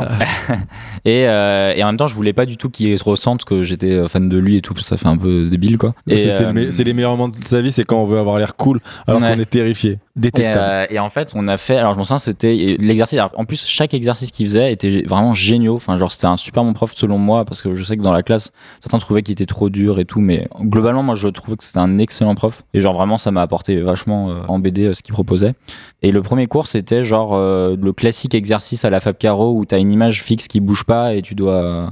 Tu dois avoir des dialogues, euh, je sais plus comment ça s'appelle ce principe de bande dessinée, mais ça a d'ailleurs été inventé par Trondheim à la base, si je dis pas de Ah oui. bêtises, dans un fanzine qu'il a fait dans les années 90. C'était une espèce de petit monstre qui était chez le psy. Et en fait, toute la BD, c'est juste une case et genre, il y a des dialogues euh, comme ça, hyper drôles. Ouais. Donc c'est lui qui a inventé ce concept. Après, ça a été repris par Vives euh, plusieurs fois. Euh, ensuite, euh, Fab Caro, enfin tout. Et maintenant, tout le monde Ouais. reprend un peu ce principe-là. Faire genre 4 ou 6 fois la même case, mais Ouais, euh, ça. changer juste les dialogues. Ouais, donc voilà, il- c'était cet exercice. Et en fait, là, j'avais trouvé une idée qui, je trouve, était une très bonne idée. Qui d'ailleurs sont ces deux planches que j'ai gardées dans mon. Enfin, je me la pète un peu, mais c'est. Allez, allez, À l'époque, j'étais vraiment euh, content. tu vois. Je me disais vraiment, c'est une bonne idée et tout. Et du coup, j'étais trop content en fait. Je me disais, mais Lewis, il va lire ça, il va, il va trop aimer et tout. et, euh, Kiffé le gars. et genre, euh, et en fait, j'étais vraiment en mode désinvolte. Je voulais même pas euh, aller le voir parce que normalement, il disait, ouais, allez me voir quand vous avez fini. Je voulais qu'il vienne et qu'il tombe sur mon truc et qu'il soit en mode, mais c'est génial et tout. et, euh, et que moi, je suis en mode, ah oui, je sais pas. et genre. euh, bof. Je fais ça tout à l'heure. euh, et, rapide. et- et du coup, il est donc à un moment, il passe dans les trucs et tout. J'étais hyper stressé et tout. Et donc, pour résumer la petite histoire, c'était euh, deux, enfin, c'était une histoire de deux personnages euh, gobelins qui euh, essayent de passer une frontière. Enfin, c'est des réfugiés, quoi, en gros. Ils essaient de passer une frontière et en gros, euh, donc c'est juste une image fixe de deux mecs sous- en bas d'un mur et en fait, ils essaient de négocier le passage. Bon, voilà. Je ne vais pas vous faire l'offense d'essayer de raconter les blagues parce que ce serait terrible. mais, euh, mais du coup, voilà, j'avais fait ce truc-là et tout. Et en fait, quand il est passé, euh, bah, en fait, il il a effectivement bien aimé. Vraiment, il a bien aimé, je pense. Et du coup, il je me souviens qu'il m'avait dit, ah, mais c'est vraiment bien et tout. Euh, Et moi, j'étais, voilà, j'ai fait mon petit cirque en mode, ah, bon, euh, je sais pas, je suis devenu comme ça et tout. Et euh, il était en mode, ah ouais, mais c'est marrant, euh, c'est fou et tout. Tu aimes bien la BD, machin et tout. T'en fais depuis longtemps. Enfin, bon, voilà, donc il m'avait. Et là, je ton, rêve, ton quoi. hameçonnage fonctionne quand même. Oui, oui, non, mais le- mon- mon truc fonctionne vraiment, mais. Mais bon, après, j'avais, enfin, j'avais, j'avais, objectivement, j'étais content de mon truc, donc je savais, et puis je savais que ça allait lui plaire parce que je, enfin, c'est pas que je savais, mais je voyais bien que c'était un peu le genre de truc Son qui- type d'humour, ouais, son type d'humour et tout. Enfin, j'étais content de moi, quoi. Donc euh, voilà. Et du coup, il l'avait lu à toute la classe. Et d'ailleurs, c'est un moment hyper gênant parce que personne n'avait ri. Genre, tout le monde, euh, tout le monde s'en foutait. Et genre lui, il était, ah, c'est, c'est trop bien et tout. Ah, vous trouvez pas, non? Non? Bon, d'accord. et, euh, et C'est voilà. drôle, c'est drôle. C'était assez bizarre. Mais bon, je m'en foutais pour le coup parce que je n'avais Dieu que pour les réactions de Lewis.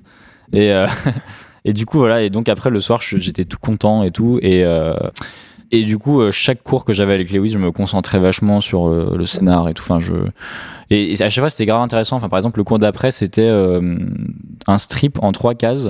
Mais euh, où il n'y avait pas de personnage. En gros, il y avait des dialogues, mais il n'y avait pas de personnage. Donc en gros, il fallait faire comprendre. C'est que des trucs, en fait, des tricks comme ça de BD, mais géniaux, où, en fait, ça t'oblige à imaginer une mise en scène un peu particulière et tout. Enfin, c'est non, franchement, ces cours étaient géniaux. euh. Donc voilà. Enfin, donc il y a eu plusieurs cours comme ça. Je me concentrais 100% sur ces cours-là et tout. J'étais hyper, euh, hyper motivé et tout. Et du coup, à la fin de de l'année, euh, il m'avait dit. Bah si tu veux, je vois que tu es vraiment motivé et puis t'as quand même un, enfin t'arrives bien, tu te débrouilles bien et tout. Donc si tu veux, je te passe mon mail et puis si un jour t'as un projet, tu me l'envoies. Et là, le soir même. Et presque ça, Ça. genre euh, une semaine plus tard, j'avais 40 pages de BD euh, storyboard que je lui ai envoyé. Évidemment motivé par cette. euh, Oui, exa- exactement. J'avais fait que ça, genre pendant une semaine. Je m'en souviens, c'était les vacances et genre j'avais fait que ça et tout. J'avais bossé donc sur le gentil arc sauvage, ma première BD. Et en fait, je lui ai envoyé, et pareil, encore un nouveau trick, c'est un peu débile. Je lui ai dit, euh, oui, euh, j'aimerais bien envoyer ça à tel éditeur. euh, je sais pas ce que je voulais pas y aller frontalement en mode. et du coup, il- je lui ai dit, ouais, t'en penses quoi? Je, je, je sais pas si c'est bien et tout. Il m'avait dit, bon, bah non, bah viens, je te l'édite et tout. Et là, j'étais en mode, Ah, bah, attends. et là, j'étais en mode, ah, mais je m'y attendais pas, alors que c'était mon plan, évidemment. Donc euh, voilà, c'est c'est comme ça que c'est passé. Ah, les manigances. Donc voilà. Bon, attends, mais bon, d'accord. Donc Trondheim, gros morceau de- dans ta vie de Ouais, ouais, BDiste. carrément. Et du coup, je, je suis toujours en contact avec lui aujourd'hui. On compte, bah, je continue d'éditer euh, bah, ma série L'homme le plus fait du monde euh, chez lui, enfin chez Shampoing. Et on se parle assez régulièrement. euh, Enfin, on continue d'échanger et tout. Puis c'est vrai qu'il a été vraiment important pour moi parce qu'en plus sur le gentil orc sauvage, il m'a, il m'a vraiment aidé dans, dans l'écriture, dans le découpage, dans le dessin et tout. Enfin, il m'a, il m'a expliqué plein de trucs et tout. euh. Ouais, comment ça se passe de bosser avec euh, Lewis en, en éditeur? Il fait beaucoup de retours, il te Ouais, fait alors- retravailler les trucs, il te dit non, ça, ça va pas, on, va re- on change. Bah alors sur le gentil orc sauvage, euh, il me faisait des retours. Alors déjà, il fait des retours instantanés. C'est très impressionnant, genre. Je lui envoie un truc et genre littéralement 5 minutes plus tard il m'a fait un retour sur le truc quoi. genre il est tout le temps sur son téléphone je pense à répondre à ses mails et tout enfin c'est assez impressionnant Ok. chose qu'on retrouve peu dans l'édition euh, par la suite En général, c'est six mois plus euh, tard. ouais, Ah, au fait, je suis Et, retombé euh, sur ton dossier. c'est ça et, euh, et donc ouais il est ultra réactif et euh, sur ma première BD je pense qu'il m'a il m'a vraiment coaché parce qu'il sentait quand même que voilà j'avais jamais Ouais. j'étais- c'est mon premier truc et tout Ouais. donc euh, il, il était très sincère il me disait tout dès qu'il trouvait qu'il y avait un truc un peu bancal et tout il me disait euh, fais gaffe là c'est un peu bancal euh, essaie de reprendre je sais que par exemple que c'est c'est une BD qui est divisée en quatre chapitres Ouais.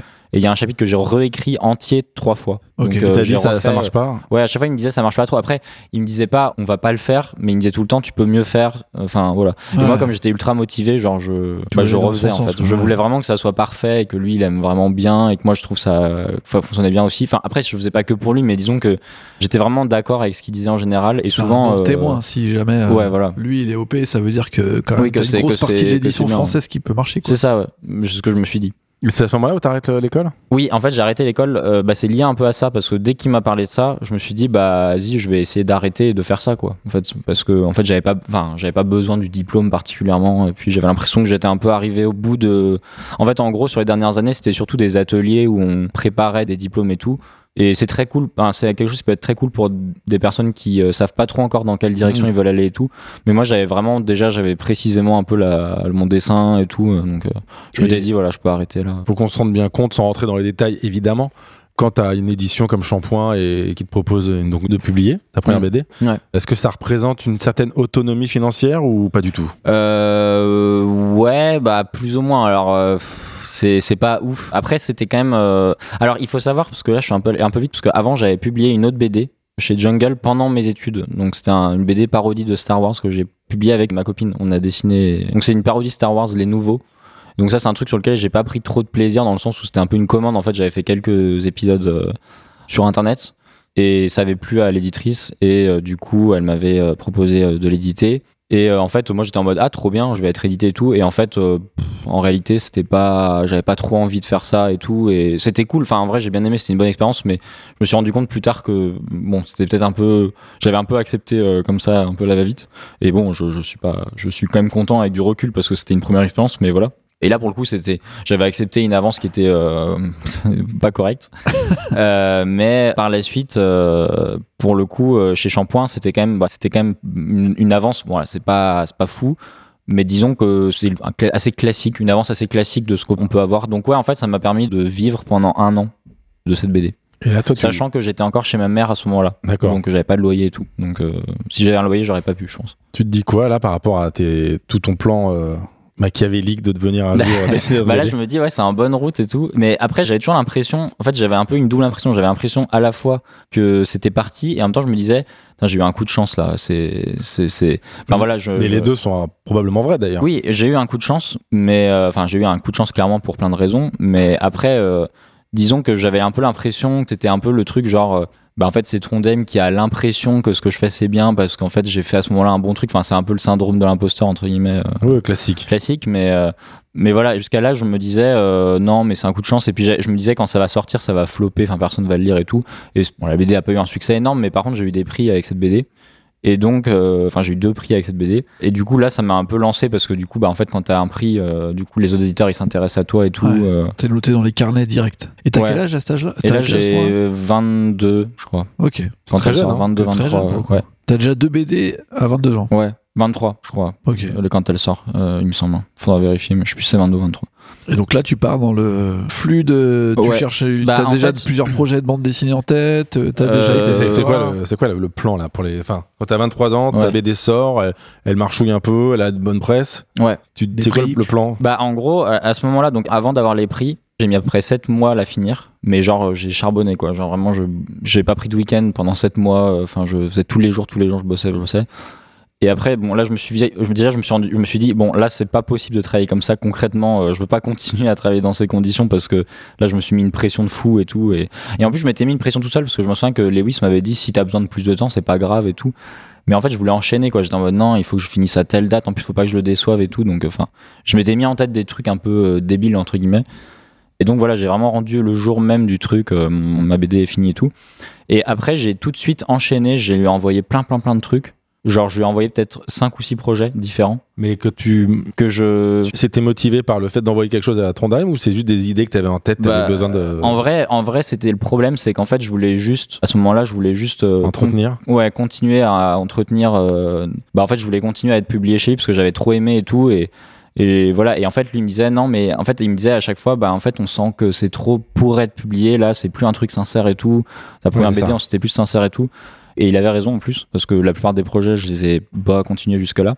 Et en fait, il y a juste un projet qui l'intéressait et euh, c'était un projet que j'avais en tête depuis longtemps. Et donc c'était le spectateur qui est ma dernière BD qui est sortie. Et en fait il m'avait dit ouais ça m'intéresse mais après en fait en gros on avait échangé quelques mails, il m'avait dit que c'était un peu flou, il savait pas trop la direction dans laquelle je voulais aller et tout. Et donc euh, on n'a pas donné suite à ce projet mais j'ai gardé euh, les planches de storyboard, j'en avais fait genre 20-30. Et en fait là ça a commencé à être un peu la dèche, genre j'avais plus de... Bah, j'avais épuisé mon avance sur droit. Et euh, j'avais plus de thunes et tout, et genre, euh, bah en fait, euh, j'étais en mode bon, bah je vais devoir euh, prendre un taf alimentaire et bosser quoi, parce que je me disais, bah, enfin, je m'étais dit si j'arrive pas à vivre de ça, faudra que je prenne un taf alimentaire et que je fasse de la BD à côté. Enfin, c'était un peu mon, mon plan. Et du coup, euh, je commençais un peu à me dire, bon, bah, à, me résoudre au fait que j'allais pas. Puis en fait, du coup, j'avais pas encore eu les prix, donc en fait, la BD, il y avait pas de retombées, elle se vendait pas très bien. Et Ouais. c'est un peu le- la grosse dépression que ont connu tous les jeunes auteurs ou autrices euh, de BD. Genre quand tu sors une BD, t'as l'impression que ça va être la folie, tout le monde va la lire et tout, et en fait non. Genre tu te rends même pas compte limite que les. Enfin après ça dépend pour qui évidemment. euh, par exemple, euh, je pense à Léa Murier, que je pense qu'avec le Grand Vide c'était pas ça parce que la BD a tout de suite créé une émulation. Ouais, et en même temps, on est loin des chiffres de l'arabe du futur.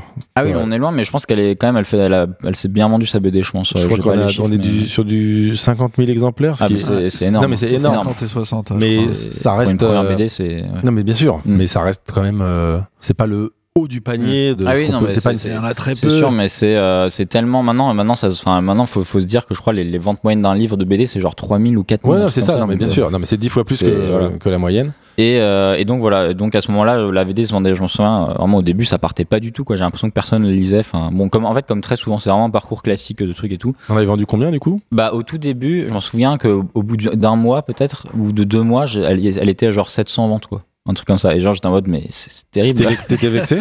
Et bah j'étais pas spécialement vexé mais j'étais triste en fait. Je me disais mais qu'est-ce qui se passe? Je comprends pas et tout. Et en fait du coup après j'ai eu euh, j'ai été en sélection à Montreuil donc pour le prix de la pépite de Montreuil et qui est un prix assez important dans la jeunesse et tout. Et euh, ma BD n'est même pas jeunesse d'ailleurs. Je sais pas ok c'est fouté là mais voilà. Et, euh, et en fait euh, C'est et- comme Donjon. Ouais, c'est ça. Savaient pas où C'est-. C'est ça. Et en fait, euh, donc là, je m'attendais pas du tout à la voir parce que je me disais bon, ils l'ont, enfin, ils avaient besoin d'un truc euh, d'un moment et tout, donc je vais quand même à la cérémonie et tout. Et là, j'ai effectivement le prix euh, de la pépite BD. Et là, je, genre vraiment, ça a un peu changé ma, mon, mon truc parce que bah la BD, c'est plus, c'est vendu un petit peu. Après, euh, aujourd'hui, elle doit être à peut-être 3-4 000 ventes. Hein. C'est pas, c'est vraiment une BD qui a été restée très confidentielle, mais ça a quand même, par rapport de passer du 800 à 3 000 ventes, c'est déjà pas mais mal. Bien sûr. Et, et du coup, voilà, elle s'est un peu vendue et tout. Et surtout, euh, j'ai eu des contacts euh, éditeurs et tout.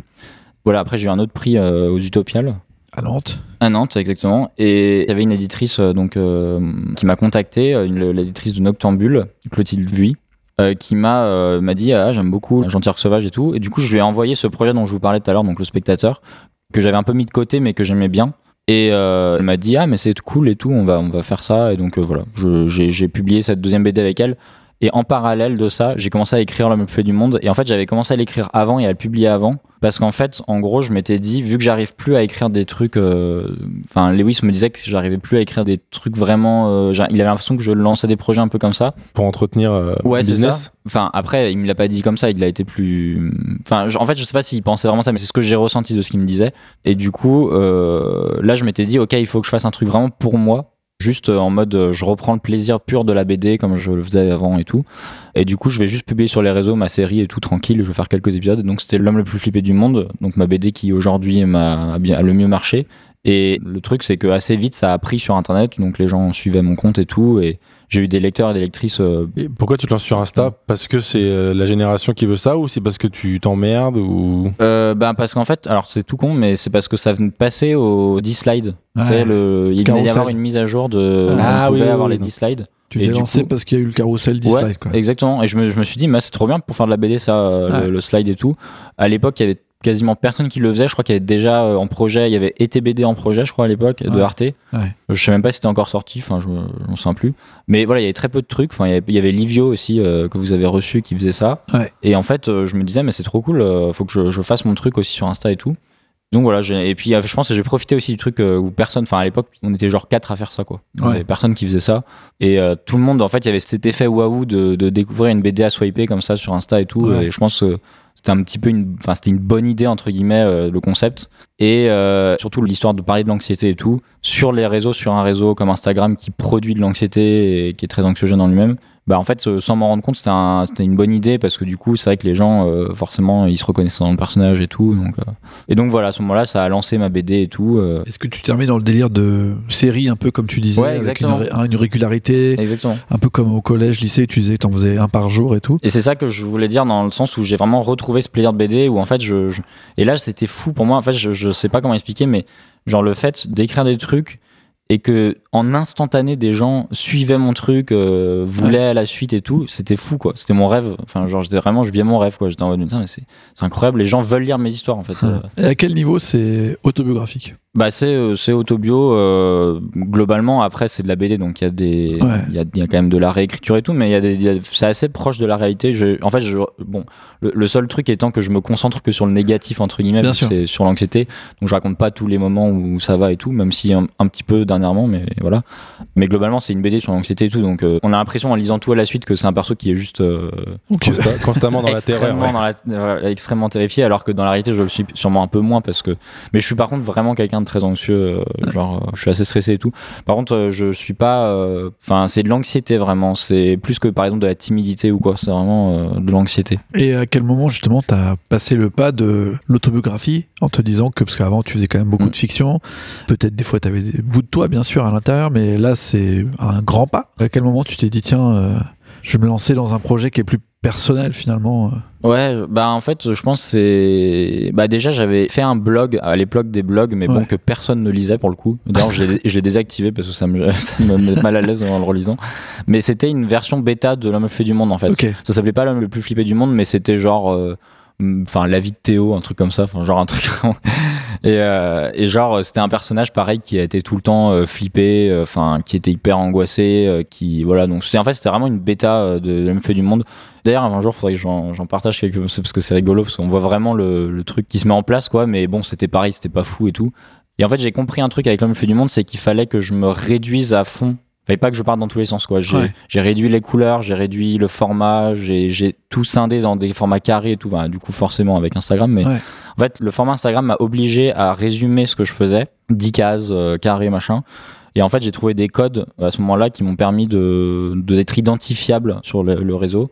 Et maintenant, euh, je pense qu'on peut identifier mon, mon truc euh, facilement. C'est-à-dire qu'on peut dire ça, c'est jaune, c'est euh, voilà, c'est c'est jaune. Est-ce que tu penses justement que à ce moment de ta carrière t'avais besoin de contraintes finalement Ouais. pour Ouais, carrément. focaliser Mais je pense ta- qu'on a tous besoin de contraintes tout le temps en fait. Enfin, c'est vraiment moi, c'est un des conseils que bon, je, j'ai, pas, je me, je pense pas que je suis quoi capable de donner vraiment des vrais conseils de BD, mais disons que s'il y a un conseil qui me semble vraiment utile, c'est de se donner des contraintes en fait. Genre vraiment, c'est, hyper important, mais je pense même dans tout, enfin, même pas forcément dans la BD, mais par exemple, on, veut créer un format, je sais pas, de, de vidéo. Il faut définir le format, euh, définir un truc, que ce soit toujours le même, euh, même format, le même truc, pour que les gens puissent se repérer à quelque chose, se rattacher à un truc. Et quand j'ai compris ça, en fait, ça m'a débloqué un truc et ça, tout était plus simple après, en fait. Et la régularité, dès le début, tu te mets à en écrire combien par euh, semaine pour le coup? Au début, j'en faisais un tous les quatre jours, Ok. donc euh, j'en faisais pas mal. Et puis après, ça s'est un peu calmé. Maintenant, j'en fais, enfin, j'en fais beaucoup moins. Euh, maintenant, j'ai, bah là, il y a eu la série qui est sortie, donc j'en ai profité pour en faire une pause. Mais sinon, globalement, je, j'en fais. Maintenant, j'ai plus de, de timing. Genre, j'en fais quand j'ai une idée, quoi. Et euh, écriture spontanée ou euh, enfin t'écris un peu à l'avance et tu sais à peu près toutes les. Est-ce que t'as un listing Mm. de toutes les anxiétés et tu dis celle-là je l'ai fait, celle-là je l'ai fait, celle-là je l'ai fait? Ouais, bah, j'ai un, comment dire, une note dans mon téléphone où dès que je rencontre une situation où je ressens de l'anxiété, Ouais. je l'écris. Sans avoir d'idée particulière de, d'épisode et tout. Et après, je vois comment je peux adapter le truc euh, en, BD et tout. ouais. de 10 cases. Mais par contre, à chaque fois, ça part d'une idée, ouais. d'une idée que j'ai eue ou d'un vécu en fait. Et parfois, c'est même carrément, euh, il y a certains épisodes où c'est vraiment tel quel un truc qui m'est arrivé. Genre, j'ai même pas besoin. Genre, par exemple, le tout premier épisode euh, où il, il imagine qu'il y a un terroriste à côté de lui et tout, parce que le gars, en gros, lui demande de les garder son sac. Enfin, un mec avec, avec qui j'étais euh, assis dans le train m'a demandé de garder son sac et il était en sueur et tout. Il était très stressé, il regardait partout. En plus, euh, enfin, je sais pas comment dire, il était vraiment en mode euh, pas bien du tout, quoi. Ouais. Et du coup, euh, il m'a dit ouais, tu peux garder mon sac et tout. Et moi, j'étais en mode ouais, pas de souci. Et en fait, euh, bah évidemment, je commence à me dire, mais en fait, il, il est en train de me, de me laisser garder une bombe en fait, et juste je vais exploser. Et lui, il a paniqué, il est parti et genre, et, et donc euh, voilà, je, je commence à me faire un film et tout. Et en fait, à la fin, il, est- en revenant, il, il avait juste pas composté son billet. Ouais. Et du coup, c'est pour ça qu'il était stressé et qu'il a mis longtemps à revenir parce qu'il cherchait un contrôleur. et du coup, ça faisait. En fait, l'histoire en elle-même, c'était une, vraiment une petite BD, quoi. Enfin, c'est Ouais. une, une chute et tout, où genre. Euh, moi, je m'imagine que je vais crever. Puis en plus, ce qui était rigolo, c'est que je me disais, euh, alors si j'ouvre le sac, euh, s'il revient au moment où j'ouvre le sac, c'est hyper bizarre. T'es un voleur. Et si je me barre, euh, il va revenir et il va voir que j'ai pas gardé son sac, Ouais. euh, c'est horrible. Donc j'étais obligé de mourir euh, sur, Il à ma place. en fait. Il y avait pas d'autre possibilité. Donc euh, voilà. Donc, en fait, toute cette mécanique de pensée où genre euh, tu t'imagines des trucs et pour le coup là j'en rigole entre guillemets mais sur le moment c'est super sérieux quoi genre je Ouais. rigole zéro genre je suis vraiment on a tous, 100% on a tous quitté un wagon un peu inquiet. euh, oui euh, c'est un truc très classique Ouais, ça peut arriver. Chris Ware intervient quand dans ce processus? Ah oui, c'est vrai, ouais. Je, je- presque. Et du coup, Chris Ware, euh, alors c'est un peu, donc ouais, c'est à peu près cette période-là en fait. Ouais, c'est quand je l'ai euh, senti. c'est euh, la fin de, bah, en fait, quand je suis sorti de l'école, je crois que j'ai lu à l'école euh, Jimmy Corrigan. Je l'avais emprunté euh, à la bibliothèque de l'école et il était en anglais. Du coup, euh, j'avoue, j'ai pas très bien compris parce que déjà c'est un peu complexe euh, Chris Ware à appréhender comme ça. clair. Et en anglais en plus, moi je suis pas très bon en anglais et tout. Mais par contre, j'ai tout de suite senti qu'il se passait un truc dans cette BD. Genre, je savais pas que c'était un auteur. euh, En fait, je l'avais juste lu parce qu'il était dans les recommandations de la bibliothécaire, quoi. Donc, euh, j'étais pas particulièrement euh, au courant que c'était un, un monument de la BD. Et en fait. je l'ai lu et je me suis dit, ah ouais, mais c'est ouf en fait. Enfin, en fait, j'ai l'impression qu'il était en train de prendre la BD et de la manipuler dans tous les sens pour Mhm. faire un truc. euh, pour euh, vraiment euh, on sent qu'il est conscient que c'est de la BD et genre il, ouvre les cases il sort des trucs. Enfin c'est comme un Rubik's cube en fait qui met dans tous les sens et tout. Et j'avais jamais vu ça jusqu'à là. C'est à dire que pour l'instant pour moi ce que j'avais lu c'était assez classique en fait. Même par exemple Persepolis bon c'est génial mais c'est classique dans la forme. Et du coup donc il y avait cet aspect très euh, très organique une BD qui va dans tous les sens et tout. Et donc je l'ai réemprunté en français je l'ai relu en français. Et là en la lisant en français genre je me suis rendu compte que c'était incroyable quoi je trouvais ça tellement bien écrit et tout le ce que j'aime trop en fait dans Chris Ware c'est ce truc de de passer des heures à raconter un truc. Par exemple je pense dans donc dans Rusty Brown qui est la BD que j'ai choisie qui pour moi est le la meilleure euh, son œuvre euh, finale un petit peu sa forme finale euh, pour moi en tout cas. Parce qu'en fait Jimmy Corrigan c'était hum, sa première BD enfin c'est pas sa première je sais pas si ça- non c'est pas sa première BD je crois. Mais c'était euh, à l'époque publié dans un journal il me semble. En Ouais. gros c'était périodique et du coup c'est relativement décousu c'est-à-dire qu'il passe un petit peu euh, ce qui n'enlève rien au, au truc mais un peu Disons que, ouais. de la vie. et puis de- des fois, on sent qu'il part complètement dans un autre délire et tout, Ouais. même graphiquement et tout. Enfin, pas graphiquement, mais au niveau de la narration, de la mise en scène et tout. Et là, dans Rusty Brown, on sent qu'il a. C'est un tout, en fait. C'est vraiment Ouais. très maîtrisé et tout. Et vraiment, c'est impressionnant. Enfin, moi, j'ai vraiment. Et par exemple, typiquement, t'as une scène. euh, Je sais pas, par exemple, s'il veut décrire en fait des trucs euh, que tout le monde a imaginé. Genre, par exemple, quand on regarde un flocon, bah, c'est comme ce matin, là, un flocon euh, de neige tombé. il, il neigeait ce matin à Paris en 1er avril. On a déjà parlé d'ailleurs. bref. Et c'est vrai que des fois on voit le flocon et on regarde un petit peu et on imagine un peu tout le truc. euh, Enfin, le, parce que c'est hyper, euh, les flocons de neige c'est hyper complexe et tout.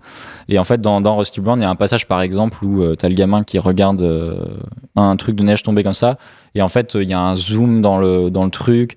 Et en fait, bah, je sais pas comment, c'est c'est hyper dur à expliquer, mais en fait, il il essaye de représenter ce qui se passe dans la tête de l'enfant quand il regarde le truc et il se dit ah mais c'est fou quand même ce flocon qui est hyper détaillé et tout et en fait il va trouver des moyens graphiques de le représenter et euh, je sais pas il y a un autre exemple par exemple dans Rust- Rusty Brown qui m'a marqué c'est quand euh, en fait il y a plusieurs personnages donc en gros pour résumer très vite Rusty Brown j'essaie d'avoir un petit accent un peu euh, Rusty Brown. Ça a bien marché, ça a bien marché. euh, Stylé, j'ai kiffé.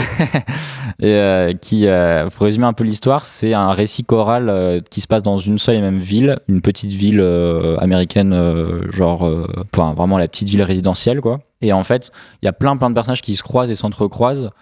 C'est la vie de ces personnages de leur point de vue, et en fait, il y a des digressions sans cesse, c'est-à-dire que d'un coup, on se concentre. En fait, le temps, la notion de temps chez Chris Ware, elle est complètement disloquée, c'est-à-dire que parfois, on peut passer de 40 pages à décrire euh, 4 minutes et ensuite 10 pages à décrire 20 ans. C'est, En Mhm. fait, il utilise le temps dans la bande dessinée de manière extrêmement intelligente où il tord les trucs dans tous les sens et tout. Et donc, c'est une espèce de livre-monde en fait où on découvre toute la vie de ces personnages et tout, de leur point de vue. Et en fait, ils se croisent dans les trucs, c'est hyper cohérent. Enfin, c'est, dingue. Enfin, vraiment, c'est Ouais. impressionnant. euh. Et en fait, il faut vraiment passer au-delà de l'aspect un peu euh, BD élitiste et tout, qui c'est pas du tout le cas. Enfin, vraiment, euh, c'est Ouais, c'est des histoires. euh, c'est fou en fait. tous. Enfin, ouais, non, complètement. Moi, je, moi, je suis pas du tout élitiste et tout en BD. Enfin, je lis pas énormément de trucs. Enfin, je, je lis pas de thèse sur la bande dessinée et j'ai adoré quoi. Donc, euh, Et on est tous allés voir l'exposition euh, Ah bah à Angoulême, sûr, ouais. dont on a parlé Incroyable. dans l'épisode précédent. Tout à fait. Très impressionnant, Chris Ware. Incroyable. Et euh, juste pour euh, fermer la parenthèse Instagram, tu perces en combien de temps comme on dit dans le métier? Parce que moi, quand j'ai commencé à te suivre, t'avais 10 000 abonnés. Là, Ah. t'en es, es à 180 000, ce qui est énorme pour un dessinateur. ouais. Ouais, c'est vrai que c'est beaucoup. ouais, pour, euh, Ça a mis combien de temps pour... euh, Ah, euh, Pour exploser. Ça a mis. euh, bah en fait, ça a été assez régulier, c'est-à-dire que j'ai pas eu des grosses explosions. Je sais que j'en avais discuté avec d'autres. euh, j'en avais discuté avec Livio, justement. Lui, il a eu des moments où il y a des médias qui l'ont partagé et du coup, la page a, a eu beaucoup d'abonnés d'un coup. Moi, c'était plus progressif. euh, j'ai pas eu vraiment d'explosion. Genre, j'ai pas eu 50 000 abonnés d'un coup ou 40 000 abonnés d'un coup comme ça. C'est vraiment genre, euh, à chaque fois que je publie un épisode, je gagne des abonnés en fait, à chaque fois. Et euh, j'ai eu quelques trucs. Bah si, j'ai bah, eu euh, Brut. J'avais fait une vidéo avec Brut qui avait euh, donné un peu de visibilité à la BD, même pas mal de visibilité. Genre j'avais gagné genre peut-être 10 000 abonnés à ce moment-là. Et à l'époque, c'était pour moi c'était énorme. Genre j'avais peut-être 20-30 000.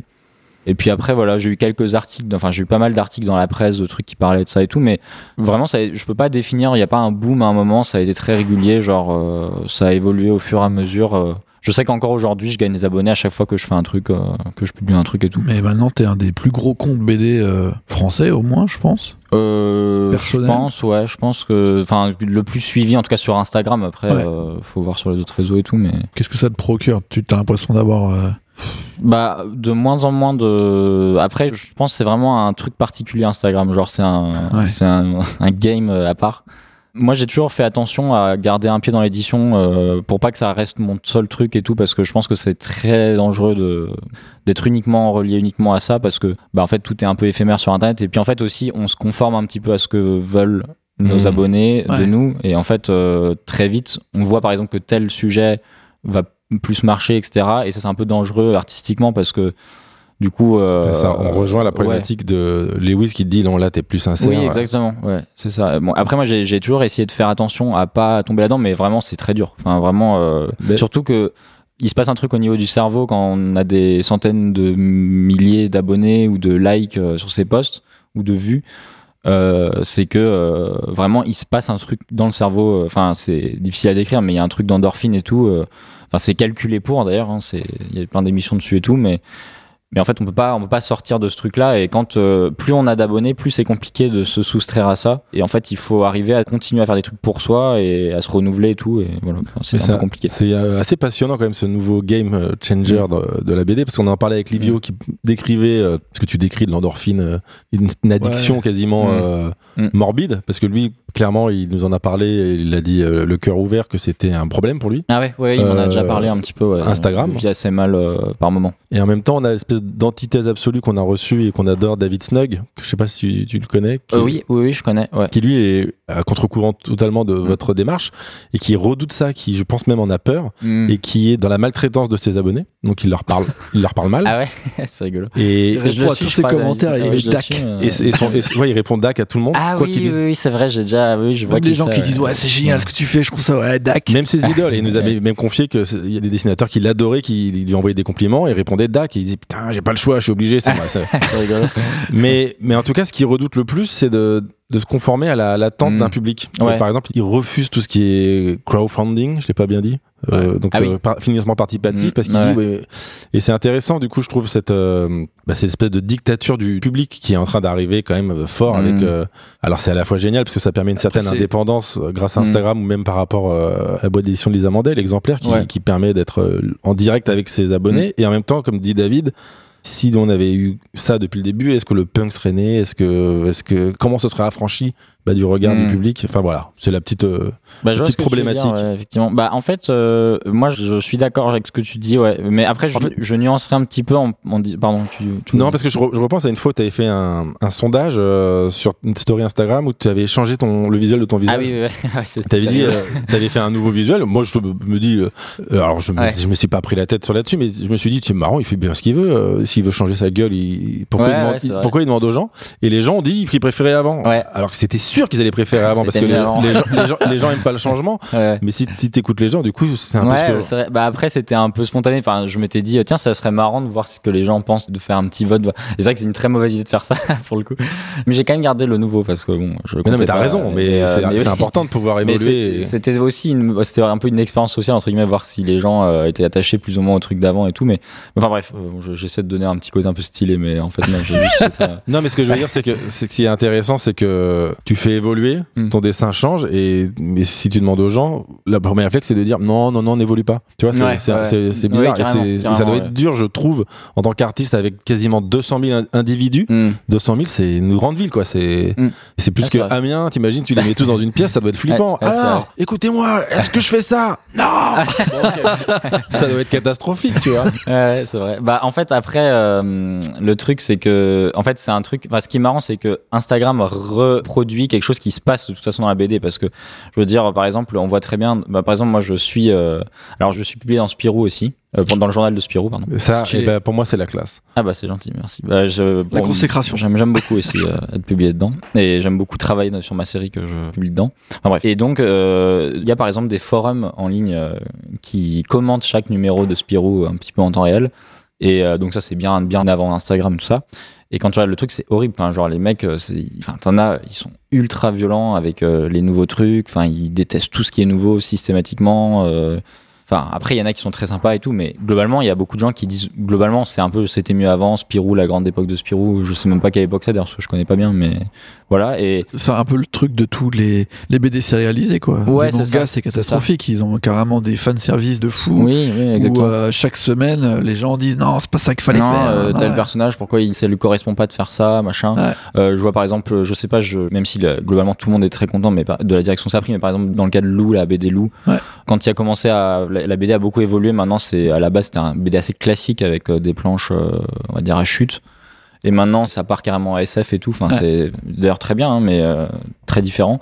Je sais qu'à ce moment-là, il y a beaucoup de gens qui disaient non, mais c'est n'importe quoi, machin. Enfin, de toute façon, les gens, ils sont jamais. euh, Enfin, je pense que il y a toujours des gens qui sont pas contents euh, quand ça évolue, et que c'est plus exactement comme ils veulent. 100% du temps, ouais, c'est sûr. Bah, ils veulent Et, mettre euh, euh, un artiste sous une cloche Ouais, de c'est ce qu'ils ont et- aimé et ils veulent que ce Et après, c'est soit ça. en même temps, c'est compréhensible dans un sens parce que, enfin, moi, je trouve ça compréhensible parce que ce qu'ils ont aimé, c'est une chose, et puis, euh, bah, du coup, sinon, moi, si j'ai envie de prendre une liberté, bah, ils ont le droit de plus aimer ce que je fais. Mais après, disons que, euh, voilà, je pense que Instagram, c'est juste une, euh, une caricature un petit peu de ça parce que Ouais. c'est. Mais et encore, Ça franchement, pas tant. Parce qu'en fait, euh, objectivement, au début, je me pensais ça, et en fait, maintenant, je, je fais évoluer un peu mon format et tout. Genre, maintenant, je fais des trucs un peu plus euh, émotion, entre guillemets, euh, je raconte des trucs plus deep, entre guillemets.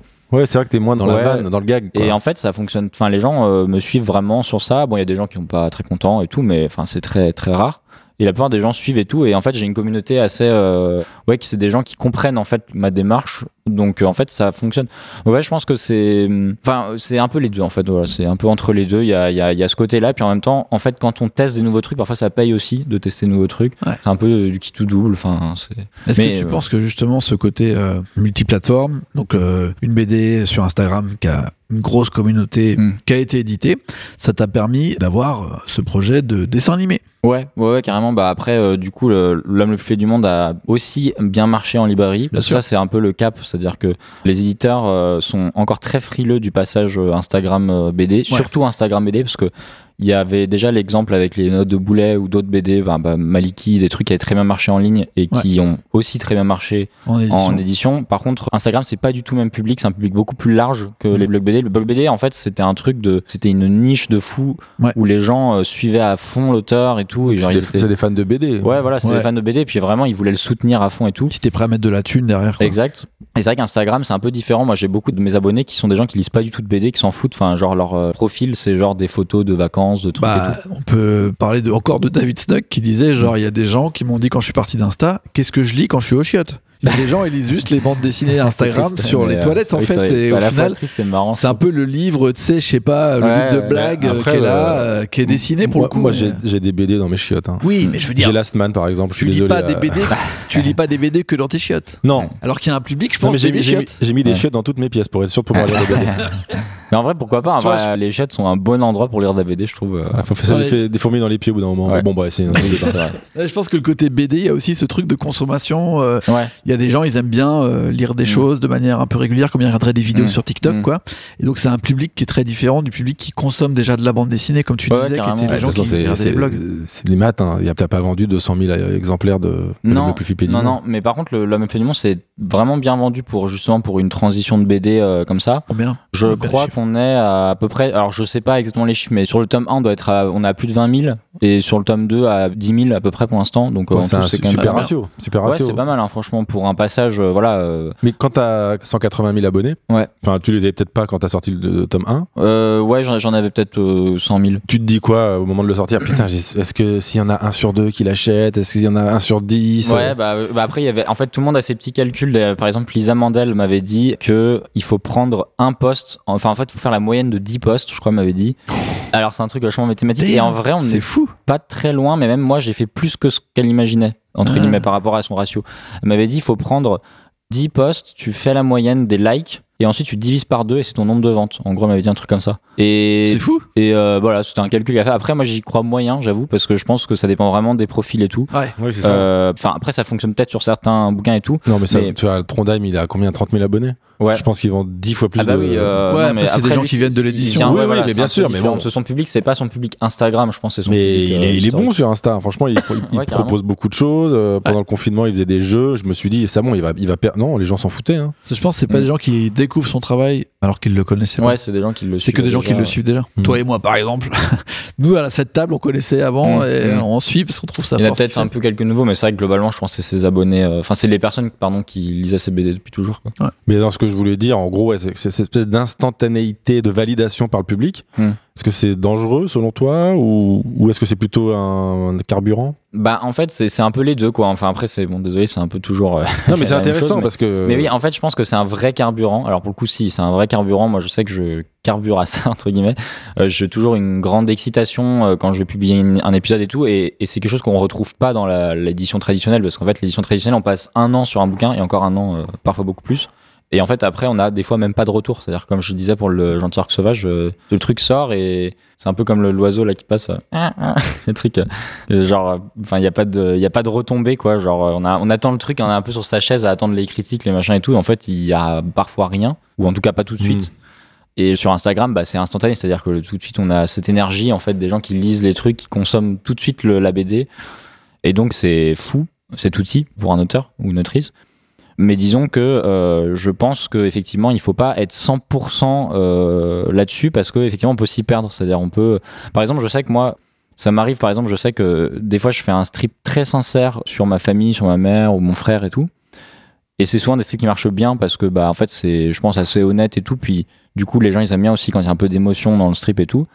Et après, on peut forcément, enfin, forcément, quand on voit qu'il y a beaucoup de likes et tout, on se dit, tiens, faut que j'arrive à refaire le même truc. Et c'est là où c'est un peu bizarre, hein. quoi. C'est-à-dire que la démarche à la base, c'était un truc assez sincère de reprendre une émotion. euh, sur un truc, on a un peu l'impression qu'on est en train de manipuler son public, entre guillemets. Après, il y a toujours un peu de manipulation dans l'écriture et tout, parce qu'on essaye de créer de l'émotion, donc par définition, on manipule un peu le lecteur. Mais là, il y a quand même un truc qui se joue un peu bizarre, où euh, on se dit, ah, il faut que j'arrive à faire un truc qui est un peu dans... Enfin, voilà. Et c'est là où ça devient dangereux, quoi, en termes créatifs. Et je sais que j'ai pas l'impression pour l'instant d'avoir trop succombé à ça, parce que j'y fais vraiment attention. Genre, je fais vraiment attention à ça. Genre, je me dis pas, euh, tiens, ça, ça a marché, je vais faire genre 30 trucs comme ça et tout. Et puis d'ailleurs, je pense que ça marcherait pas. Au bout d'un moment, les gens c'est ça. bah, moi, en fait, je, non. moi, j'ai une théorie qui dit que s'il y a succès, il y a sincérité. À un moment donné. Ouais, ouais, ouais, je, je suis assez d'accord. ouais. Je parle, de vrai succès. hein. Ouais. Voilà, c'est ma théorie. J'en ai parlé avec euh, Benoît Poirier, le chanteur de Kyo, et qui était évidemment Mm. d'accord avec moi et qui avait eu donc, un grand succès avec euh, le chemin. Et c'est compliqué après de, se retrouver Mm. cet état de. Oui, de sincérité. ouais, de- J'imagine en tout cas Oui, où, où t'as la dalle et en même donc du coup tu as un truc à délivrer et puis ça marche. Bah, je, je sais que je sais pas si vous avez reçu Emily Gleason, qui a, qui Ouais, a si, suivi un excellent album, ouais. euh, Bah, Peut-être drôle de coco et de je pense qu'elle en a sûrement parlé euh, de Bien ce sentiment-là de quand t'as livré un truc hyper perso en fait qui est un peu le truc que t'avais à livrer Ouais. et après qu'est-ce que tu fais quoi en fait après que t'as fait ça et tout c'est c'est dur Bah, ouais. Et on en a parlé aussi avec Sophie Lambda qui j'imagine qui aussi, a beaucoup de mal ouais. à, à réécrire. Ouais, elle se dit qu'elle va pas faire une BD tout de suite, Mm. hein, que euh, d'abord. euh, Elle a fait d'autres choses, mais c'était dur pour elle d'avoir. du dessin, mais pas un sujet aussi cathartique. c'est un mot en tout cas. Ah ouais, Ok, allez, voilà, super, génial. Et alors, à quel moment euh, ce projet Mm. qui cartonne sur Mm. les réseaux, sur, en édition, comme tu viens de le dire, se retrouve décliné en dessin animé? D'où vient la proposition? Euh, À quel moment tu dis oui? Ouais, alors c'est Kian Kojandi, qui- donc qui est mon producteur, qui est aussi la voix du personnage principal dans la série et euh, qui est l'acteur euh, de cette petite série euh, très peu de gens connaissent euh, qui s'appelle Bref. Pas connu, pas connu du tout, hein. de cette série. Et aussi euh, auteur de Bloqué, notamment. Enfin, oui aussi, auteurs c'est vrai de que je connais moins. Les gens, les connaissent Ken Kojandi quand même. en général, ouais.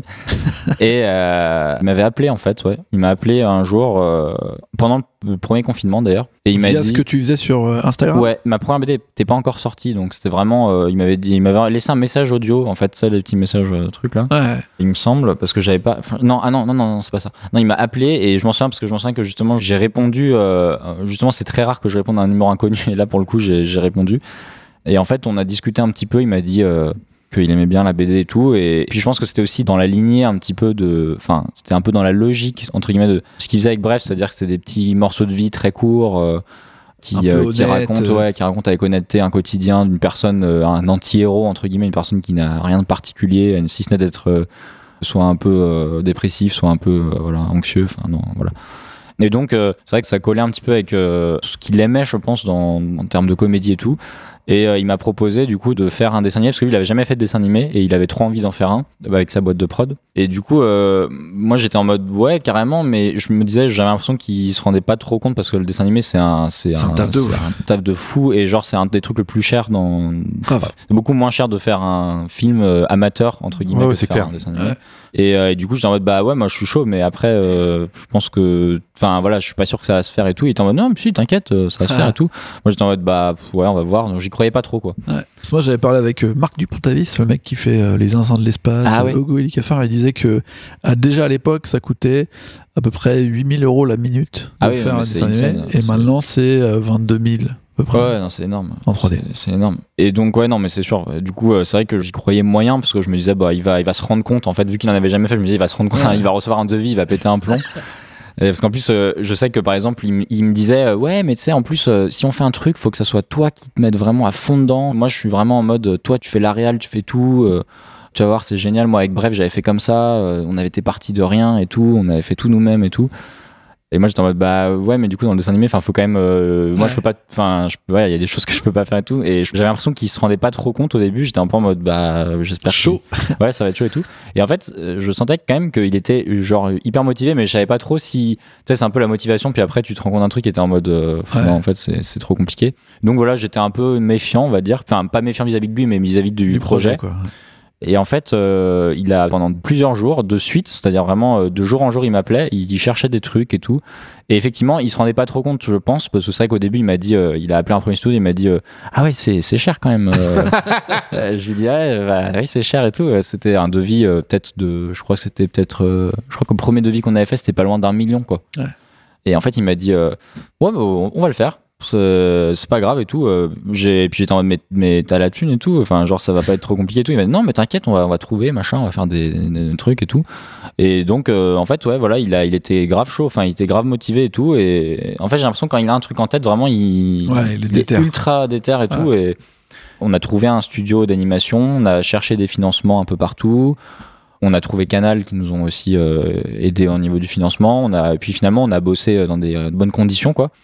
À Angoulême, le studio était à Angoulême. Et euh, beaucoup de studios d'animation, oui, d'ailleurs, on a appris ça, on oui. savait pas, mais. Angoulême, c'est le spot de l'animation maintenant, presque Ouais. autant que Paris. euh. C'est fou, on a appris ça quand on était au festival, que la vie d'Angoulême, c'était beaucoup les Ah studios oui, d'animation. euh, Bah, par exemple, pour donner un ordre d'idée, à Lyon, qui est une très grosse ville, il y a- il doit y avoir genre 5 studios d'animation. Bon, Ouais. je- il y a un chiffre hasard, mais à peu près, quoi.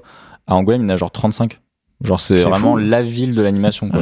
C'est- Quelle belle ville. Et oui, c'est une très belle ville, moi, j'aime beaucoup. Ouais, franchement, J'ai habité stylé. 8 mois là-bas, euh, j'ai- bien aimé. Ah, Ah, pour le coup, tu y es allé Ouais, pour, j'y suis allé. euh, Alors moi, j'ai fait vraiment ça. Enfin, j'ai vraiment voulu m'investir de A à Z. Donc, j'ai écrit d'abord la série tout seul. Après, Ken m'a un peu aidé euh, pour l'écriture parce que, hum, en fait, il a d'ailleurs un petit pourcentage sur l'écriture parce qu'il m'a vraiment aidé euh, à restructurer un peu certains gags Sur pour que ça passe un petit peu. Ouais, parce que c'est vrai que moi, j'ai pas l'habitude de- d'écrire pour euh, la télé. Donc, Ouais. euh, du coup, il y avait des petites choses à revoir et tout. Vous aviez un timing, tu savais c'était quoi le. Ouais, c'était deux des- minutes. Deux minutes comme bref, en fait. Ouais. Enfin, c'est vraiment le format qu'ils mettent souvent à la fin d'une grande émission, genre, enfin, je sais pas le petit journal du coup, mais c'est un autre truc et genre voilà, c'est un format qui passe à 20h sur Canal. Et du coup, il m'a voilà, il m'a aidé un peu à l'écriture et tout. C'était très cool d'ailleurs. J'ai beaucoup aimé cette phase d'écriture comme ça. Ouais. Après, j'ai été rejoint par un. Enfin, d'ailleurs, il, il était déjà avec nous à ce moment-là. J'ai tout de suite en fait contacté un, un de mes meilleurs amis qui s'appelle Moti, qui a co-réalisé la série et euh, qui euh, fait de l'anime. Euh, Il a fait pas mal de trucs et déjà et tout. C'est un pote d'enfance, enfin de- d'adolescence plutôt. Et du coup, voilà, on a réalisé de A à Z de la série tous les deux, quoi, avec une équipe, bien sûr, de 15, D'animateurs. 15 personnes, de 15 personnes. Ah ouais. Pas que des animateurs, il y a aussi des storyboarders, des Ouais. motion designers, enfin plein de, plein de corps de métier. Et voilà, donc euh, c'était très très cool. Moi, j'ai vraiment. euh, alors après, je, je ferai pas ça toute ma vie parce que c'est c'est pas. J'ai pas l'impression que ce soit vraiment mon métier à moi. Ouais. Moi, c'est plus la BD et tout. Mais j'ai adoré, euh, c'est c'est assez fascinant en fait de faire un truc, de voir le truc dans la journée qui se prend forme et tout, enfin qui bouge, etc. Et ce passage du genre une BD, c'est quand même un truc très personnel, surtout là où c'est toi qui fais le, Mm. qui écrit et qui Ouais. dessine. À euh, ça devient un projet un peu collectif, une équipe de Ouais. 20 personnes comme ça. Comment tu l'as Bah, Est-ce que, ça a déclenché des nouveaux trucs chez toi, je sais pas, de Mm. leader un peu ou de trouver comment Ah ouais, bah alors je, suis- je pense que je suis pas hyper doué pour euh, la gestion d'équipe objectivement. euh, c'est pas forcément. euh, alors j'ai fait ce que j'ai pu. Enfin j'ai essayé de.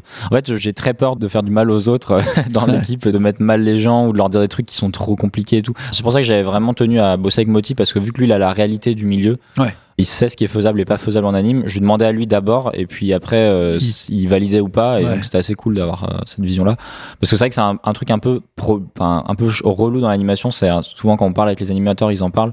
Les auteurs de BD ou le n'importe, enfin dans l'occurrence auteurs de BD qui deviennent réels. Parfois c'est la corvée parce qu'en fait euh, ils, Ils comprennent pas. En fait ils pensent qu'on peut tout faire en anime et tout. Et en fait, euh, bah en fait il y a des trucs qui coûtent 100 000 euros puis il y a des trucs qui coûtent 10 000 euros quoi. Ça dépend Ouais. de voilà donc euh, c'est voilà. Donc en fait j'avais j'avais quand même cette limite là avec mon coréal qui me, me disait là ça on peut faire, ça on peut pas faire, ça ça ça peut se faire mais comme ça euh, et tout. Donc euh, mais sinon, je m'entendais hyper bien avec l'équipe. Enfin, on est resté très proches et tout. D'ailleurs, je les ai revus quelques fois. Enfin, vraiment, c'était trop cool. Hein. J'ai- Et tout Et, ça, d'ailleurs, ce soir, je les revois. Que j'allais dire, tu les revois de ce soir. prod, flippé. Et tout ça, c'était pendant euh, le confinement finalement, non? Ça s'est passé, euh, la production s'est fait pendant le Euh, non, confinement. c'était euh, non, après non, non, c'était après parce que ça a mis quand même pas mal de temps à se mettre en place les financements et tout. Ça a mis du temps à être recueilli, mais en gros, on a commencé en 2021. D'accord. Le projet s'est enclenché en 2020 et ça a commencé en 2021. Un an Et c'est là que t'es parti t'installer à Angoulême Ouais. quelque temps. c'est ça. Bon, donc là, t'as quel âge, tu nous as dit? 27 depuis qu'elle est. 27 ans, succès sur Internet, succès euh, en librairie, succès dans l'animation.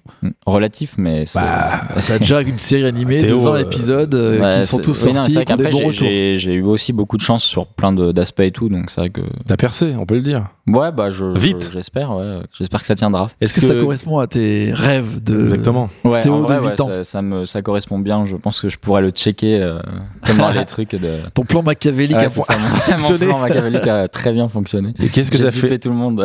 Qu'est-ce que ça fait naître comme nouvelle crainte pour l'homme le plus flippé du monde que tu es? Bah là, après, c'est des peurs classiques qu'ont tous les, les auteurs. euh, c'est de. Bah, alors déjà, moi, j'ai beaucoup de peurs liées au futur en général. C'est-à-dire, le, le- j'ai l'impression que le, je pense que là, en ce moment, avec la guerre en Ukraine et tout, c'est C'est un peu euh, c'est un peu compliqué de, de voir euh, les choses sous un bon angle, un angle positif. Donc moi en plus moi je suis assez pessimiste et tout, donc c'est vrai que moi j'ai plus des angoisses liées au futur. J'ai l'impression que déjà j'ai du mal à me projeter dans le futur euh, concret, sans parler du métier et tout. Du coup je suis un peu en mode euh, franchement euh, je fais ce que j'ai envie de faire euh, maintenant et puis on verra parce que j'ai l'impression que c'est compliqué et tout. Enfin, après, je veux pas, je veux pas être pessimiste et tout, mais je pense qu'on on ressent tous un peu ça. Enfin, on est tous un peu en mode, bah, on voit pas trop. Enfin, on n'a pas de visibilité et tout sur le futur. Et du coup, je, j'essaye de pas me dire, euh, ouais, ici, euh, dans 30 ans, ça marche pas. Je suis bon, bah, déjà, dans 30 ans, si, euh, si on peut encore faire ce qu'on fait aujourd'hui, euh, c'est cool. Donc, euh, je, voilà, c'est un peu, c'est un peu mon. En ce moment, je me pose pas trop de questions sur ça. Et après, j'ai quand même l'impression aussi que je me suis un peu installé. Genre, j'ai l'impression que j'ai une petite, euh, enfin, que je pourrais toujours faire des choses, même si par exemple mon compte Instagram ne marchait plus. Je pense que c'est pas grave. Je pourrais continuer à faire Ouais, de la déjà- BD. ouais. je publie dans le journal de Spirou, j'ai pas mal de trucs et tout. Donc voilà, je suis plus très inquiet, euh, mais euh, voilà, j'ai évidemment peur, par exemple, de me répéter, de devenir Ouais. une caricature un peu de, de, de mon truc et Parce tout. que ce que je me demande, c'est est-ce que tu as peur de l'homme le plus flippé du monde, que ce soit en fait euh, ton œuvre principale Ouais. et que, enfin, qu'il y a un Mm. moment, toi personnellement, t'en aies marre ou que tu sois plus en raccord avec ce personnage-là et que les gens ils te demandent ça, quoi? Mm, Oui et non. Alors j'aimerais pas trop que ça devienne le seul truc qui marche dans ma carrière et tout. Non pas que j'aime pas, mais juste euh, je trouverais ça un peu dommage parce que je pense que j'ai envie de faire d'autres choses et tout. Mais par contre, je pense que je pourrais arriver euh, parce que l'homme le plus flippé du monde, c'est quelque chose d'assez organique dans le sens où ça évolue assez facilement. Bien sûr. C'est un journal de bord en fait. Donc euh, j'ai l'impression que je peux lui donner d'autres formes si besoin, si je le sens, ressens le besoin. D'ailleurs, c'est plus ou moins ce que je fais actuellement avec euh, ma prochaine BD qui va sortir euh, chez Exemplaire. Ouais. Ah, comment Voilà. ça s'appelle? Euh, Ça s'appelle L'œil du cyclone du coup. Ok. Et c'est un peu la suite de l'homme le plus du monde, mais le thème de fond, c'est le, la naissance du sentiment amoureux. Ok. Et donc c'est euh, voilà, c'est un peu toujours dans le même sens, mais par contre j'expérimente beaucoup plus de choses en termes de narration. Et justement, euh, quand je parlais de Chris Ware et tout, mais bon, c'est- je me compare absolument pas à Chris Ouais. Ware. Ça Loin de te- là, ça t'a mais- inspiré. Mais je sais que j'y pense maintenant à la forme. Je pense beaucoup plus à la forme qu'avant, et je pense que même au sein de ce projet-là, qui est euh, mon projet depuis toujours, euh, enfin mon projet qui a le plus marché depuis le début, Ouais. je peux faire évoluer le truc euh, dans un sens qui fait que j'aurais pas l'impression d'être tout le temps en train de refaire le truc. Donc voilà, j'espère que ça, en tout cas, que j'arriverai à faire ça. Je te le souhaite. Moi, pas du tout. Non, je plaisante. bon bah, tant pis. On te le souhaite Non. totalement. en tout cas, euh, très impressionnant cette euh, jeune carrière et aussi dense. Ah bah c'est gentil, merci beaucoup. Non, mais c'est vrai, c'est toujours très inspirant de parler à des artistes. Un petit conseil peut-être pour des jeunes qui souhaiteraient euh, percer à leur tour? Euh, bah du coup il y a les deux il y a un conseil que j'avais un peu déjà donné mais ce truc de vraiment enfin c'est un conseil très général mais que je donne un peu à chaque fois c'est que je pense qu'il faut arriver à tenir la ligne un peu de ce qu'on a en- envie de faire depuis toujours. C'est à dire que je pense qu'on a tous un truc euh, enfin moi par exemple c'est voilà je sais que par exemple quand j'étais à l'école j'ai toujours eu envie de faire de la BD et par exemple, euh, mon, dessin allait dans un sens que j'avais besoin, qui enfin, c'est un peu compliqué là, ce que je suis en train de raconter, mais mon, dessin est dans le sens de quelque chose dont j'avais besoin pour dessiner, donc un style un peu euh, minimaliste, pas forcément très virtuose, mais qui me permettait de raconter l'histoire, une écriture comme on dit. Et en fait, je sais qu'à l'école, il y avait par exemple des profs qui trouvaient ça un peu, euh, un peu déjà vu, etc., ce qui peut se comprendre aussi d'ailleurs, mais voilà.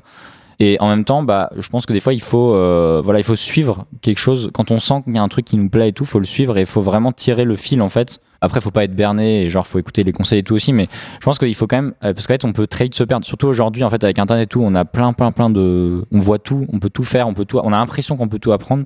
Mais en fait, c'est faux, on peut pas tout apprendre. Genre, il y a des, il faut se concentrer sur euh, quelque chose. Et euh, voilà, faut se spécialiser entre guillemets. Et donc euh, moi c'est un peu le, ce que j'ai fait. Donc euh, voilà, je pense que ça a porté un peu ses fruits jusqu'à là. Donc euh, c'est un conseil que je donne de temps en temps. Et puis bon, c'est un peu vague. Hein. Non, mais c'est vraiment le tronc commun avec tous les gens qu'on a pu recevoir. C'est-à-dire Ouais. que la réussite, quelle qu'elle soit, c'est une histoire d'engagement, Ouais, voire même ouais. d'acharnement. Exactement. Ouais, d'engagement et d'acharnement. Enfin vraiment d'aller dans un dans une direction et parfois un peu se mettre des œillères. Genre euh, même si on les gens sont pas convaincus et tout. Euh, Bon, encore une fois, faut quand même être à l'écoute, mais disons que euh, des fois, il y a besoin, on a besoin de mettre cette des œillères et de se concentrer à 100% sur le truc parce que sinon, on se perd très vite en fait. Et voilà. Et ça, c'est un truc que je vois même beaucoup d'étudiants de l'école que je suis maintenant. J'ai l'impression, alors c'est une impression, ça se trouve, il- voilà, mais euh, c'est des gens qui étaient très talentueux, voire qui dessinaient mieux que moi et tout, mais qui se sont perdus dans les possibilités. Enfin, je sais pas, c'est comme euh, dans Ant-Man, le film là de Marvel qui que j'aime pas spécialement, mais bon, il y a un passage où il y a parce que c'est un personnage qui peut se réduire à l'infini. Ouais. Et il y a un passage où il se réduit tellement qu'il finit dans les, euh, Dans les le- limbes, dans là. les limbes de- Ouais. du microscopique et tout. Ouais. Et euh, bon, c'est je sais pas pourquoi j'en- oui, parce que du coup, On, on peut Euh, se perdre, oui, dans la. voilà, on peut se perdre dans l'infini. l'infinité en fait des possibilités et, et en fait beaucoup se perdent et je pense que voilà, il faut arriver à tenir le fil en fait du truc. Alors, très bon conseil. Et le deuxième conseil que je retiens, c'est de croiser la route de Lewis Trondheim. Ouais, c'est un, un bon conseil aussi. Et de Faites quoi qu'il arrive, euh, quitte à les stalker, il faut arriver à. À C'est croiser le seul Louis moyen de faire de la bande dessinée. Et si tu les croises, tu fais semblant que t'en as rien à foutre. Ah bon Voilà, non, exactement. je, m'en fous, non, ça, je fais ça de vite fait là. Exactement, voilà, c'est mes deux conseils. En tout cas, Théo, on était trop content de te recevoir. Bah, moi, j'étais très content d'être ici. Merci beaucoup. Merci d'être venu euh, de nous voir de Lyon juste pour nous, pas du tout pour euh, notre page. Ah, oui, d'ailleurs, Merci d'avoir fait le crochet en tout cas. Euh, euh, merci beaucoup. Nous, Aurélien, on se retrouve dans deux semaines. Ouais. On a tellement d'émissions d'avance que si ça se trouve, euh, C'est très bizarre. Là c'est sort- l'été, clairement c'est l'été. Ouais, on parle clairement. de neige, mais ça se trouve. euh, pas- on en a trois d'avance. on on se est au la mois de Ah, On. Euh, Potentiellement. on remercie toujours Johan Osson qui nous a régalé. Merci beaucoup. Puis merci à tous. Allez, Yes, merci. merci.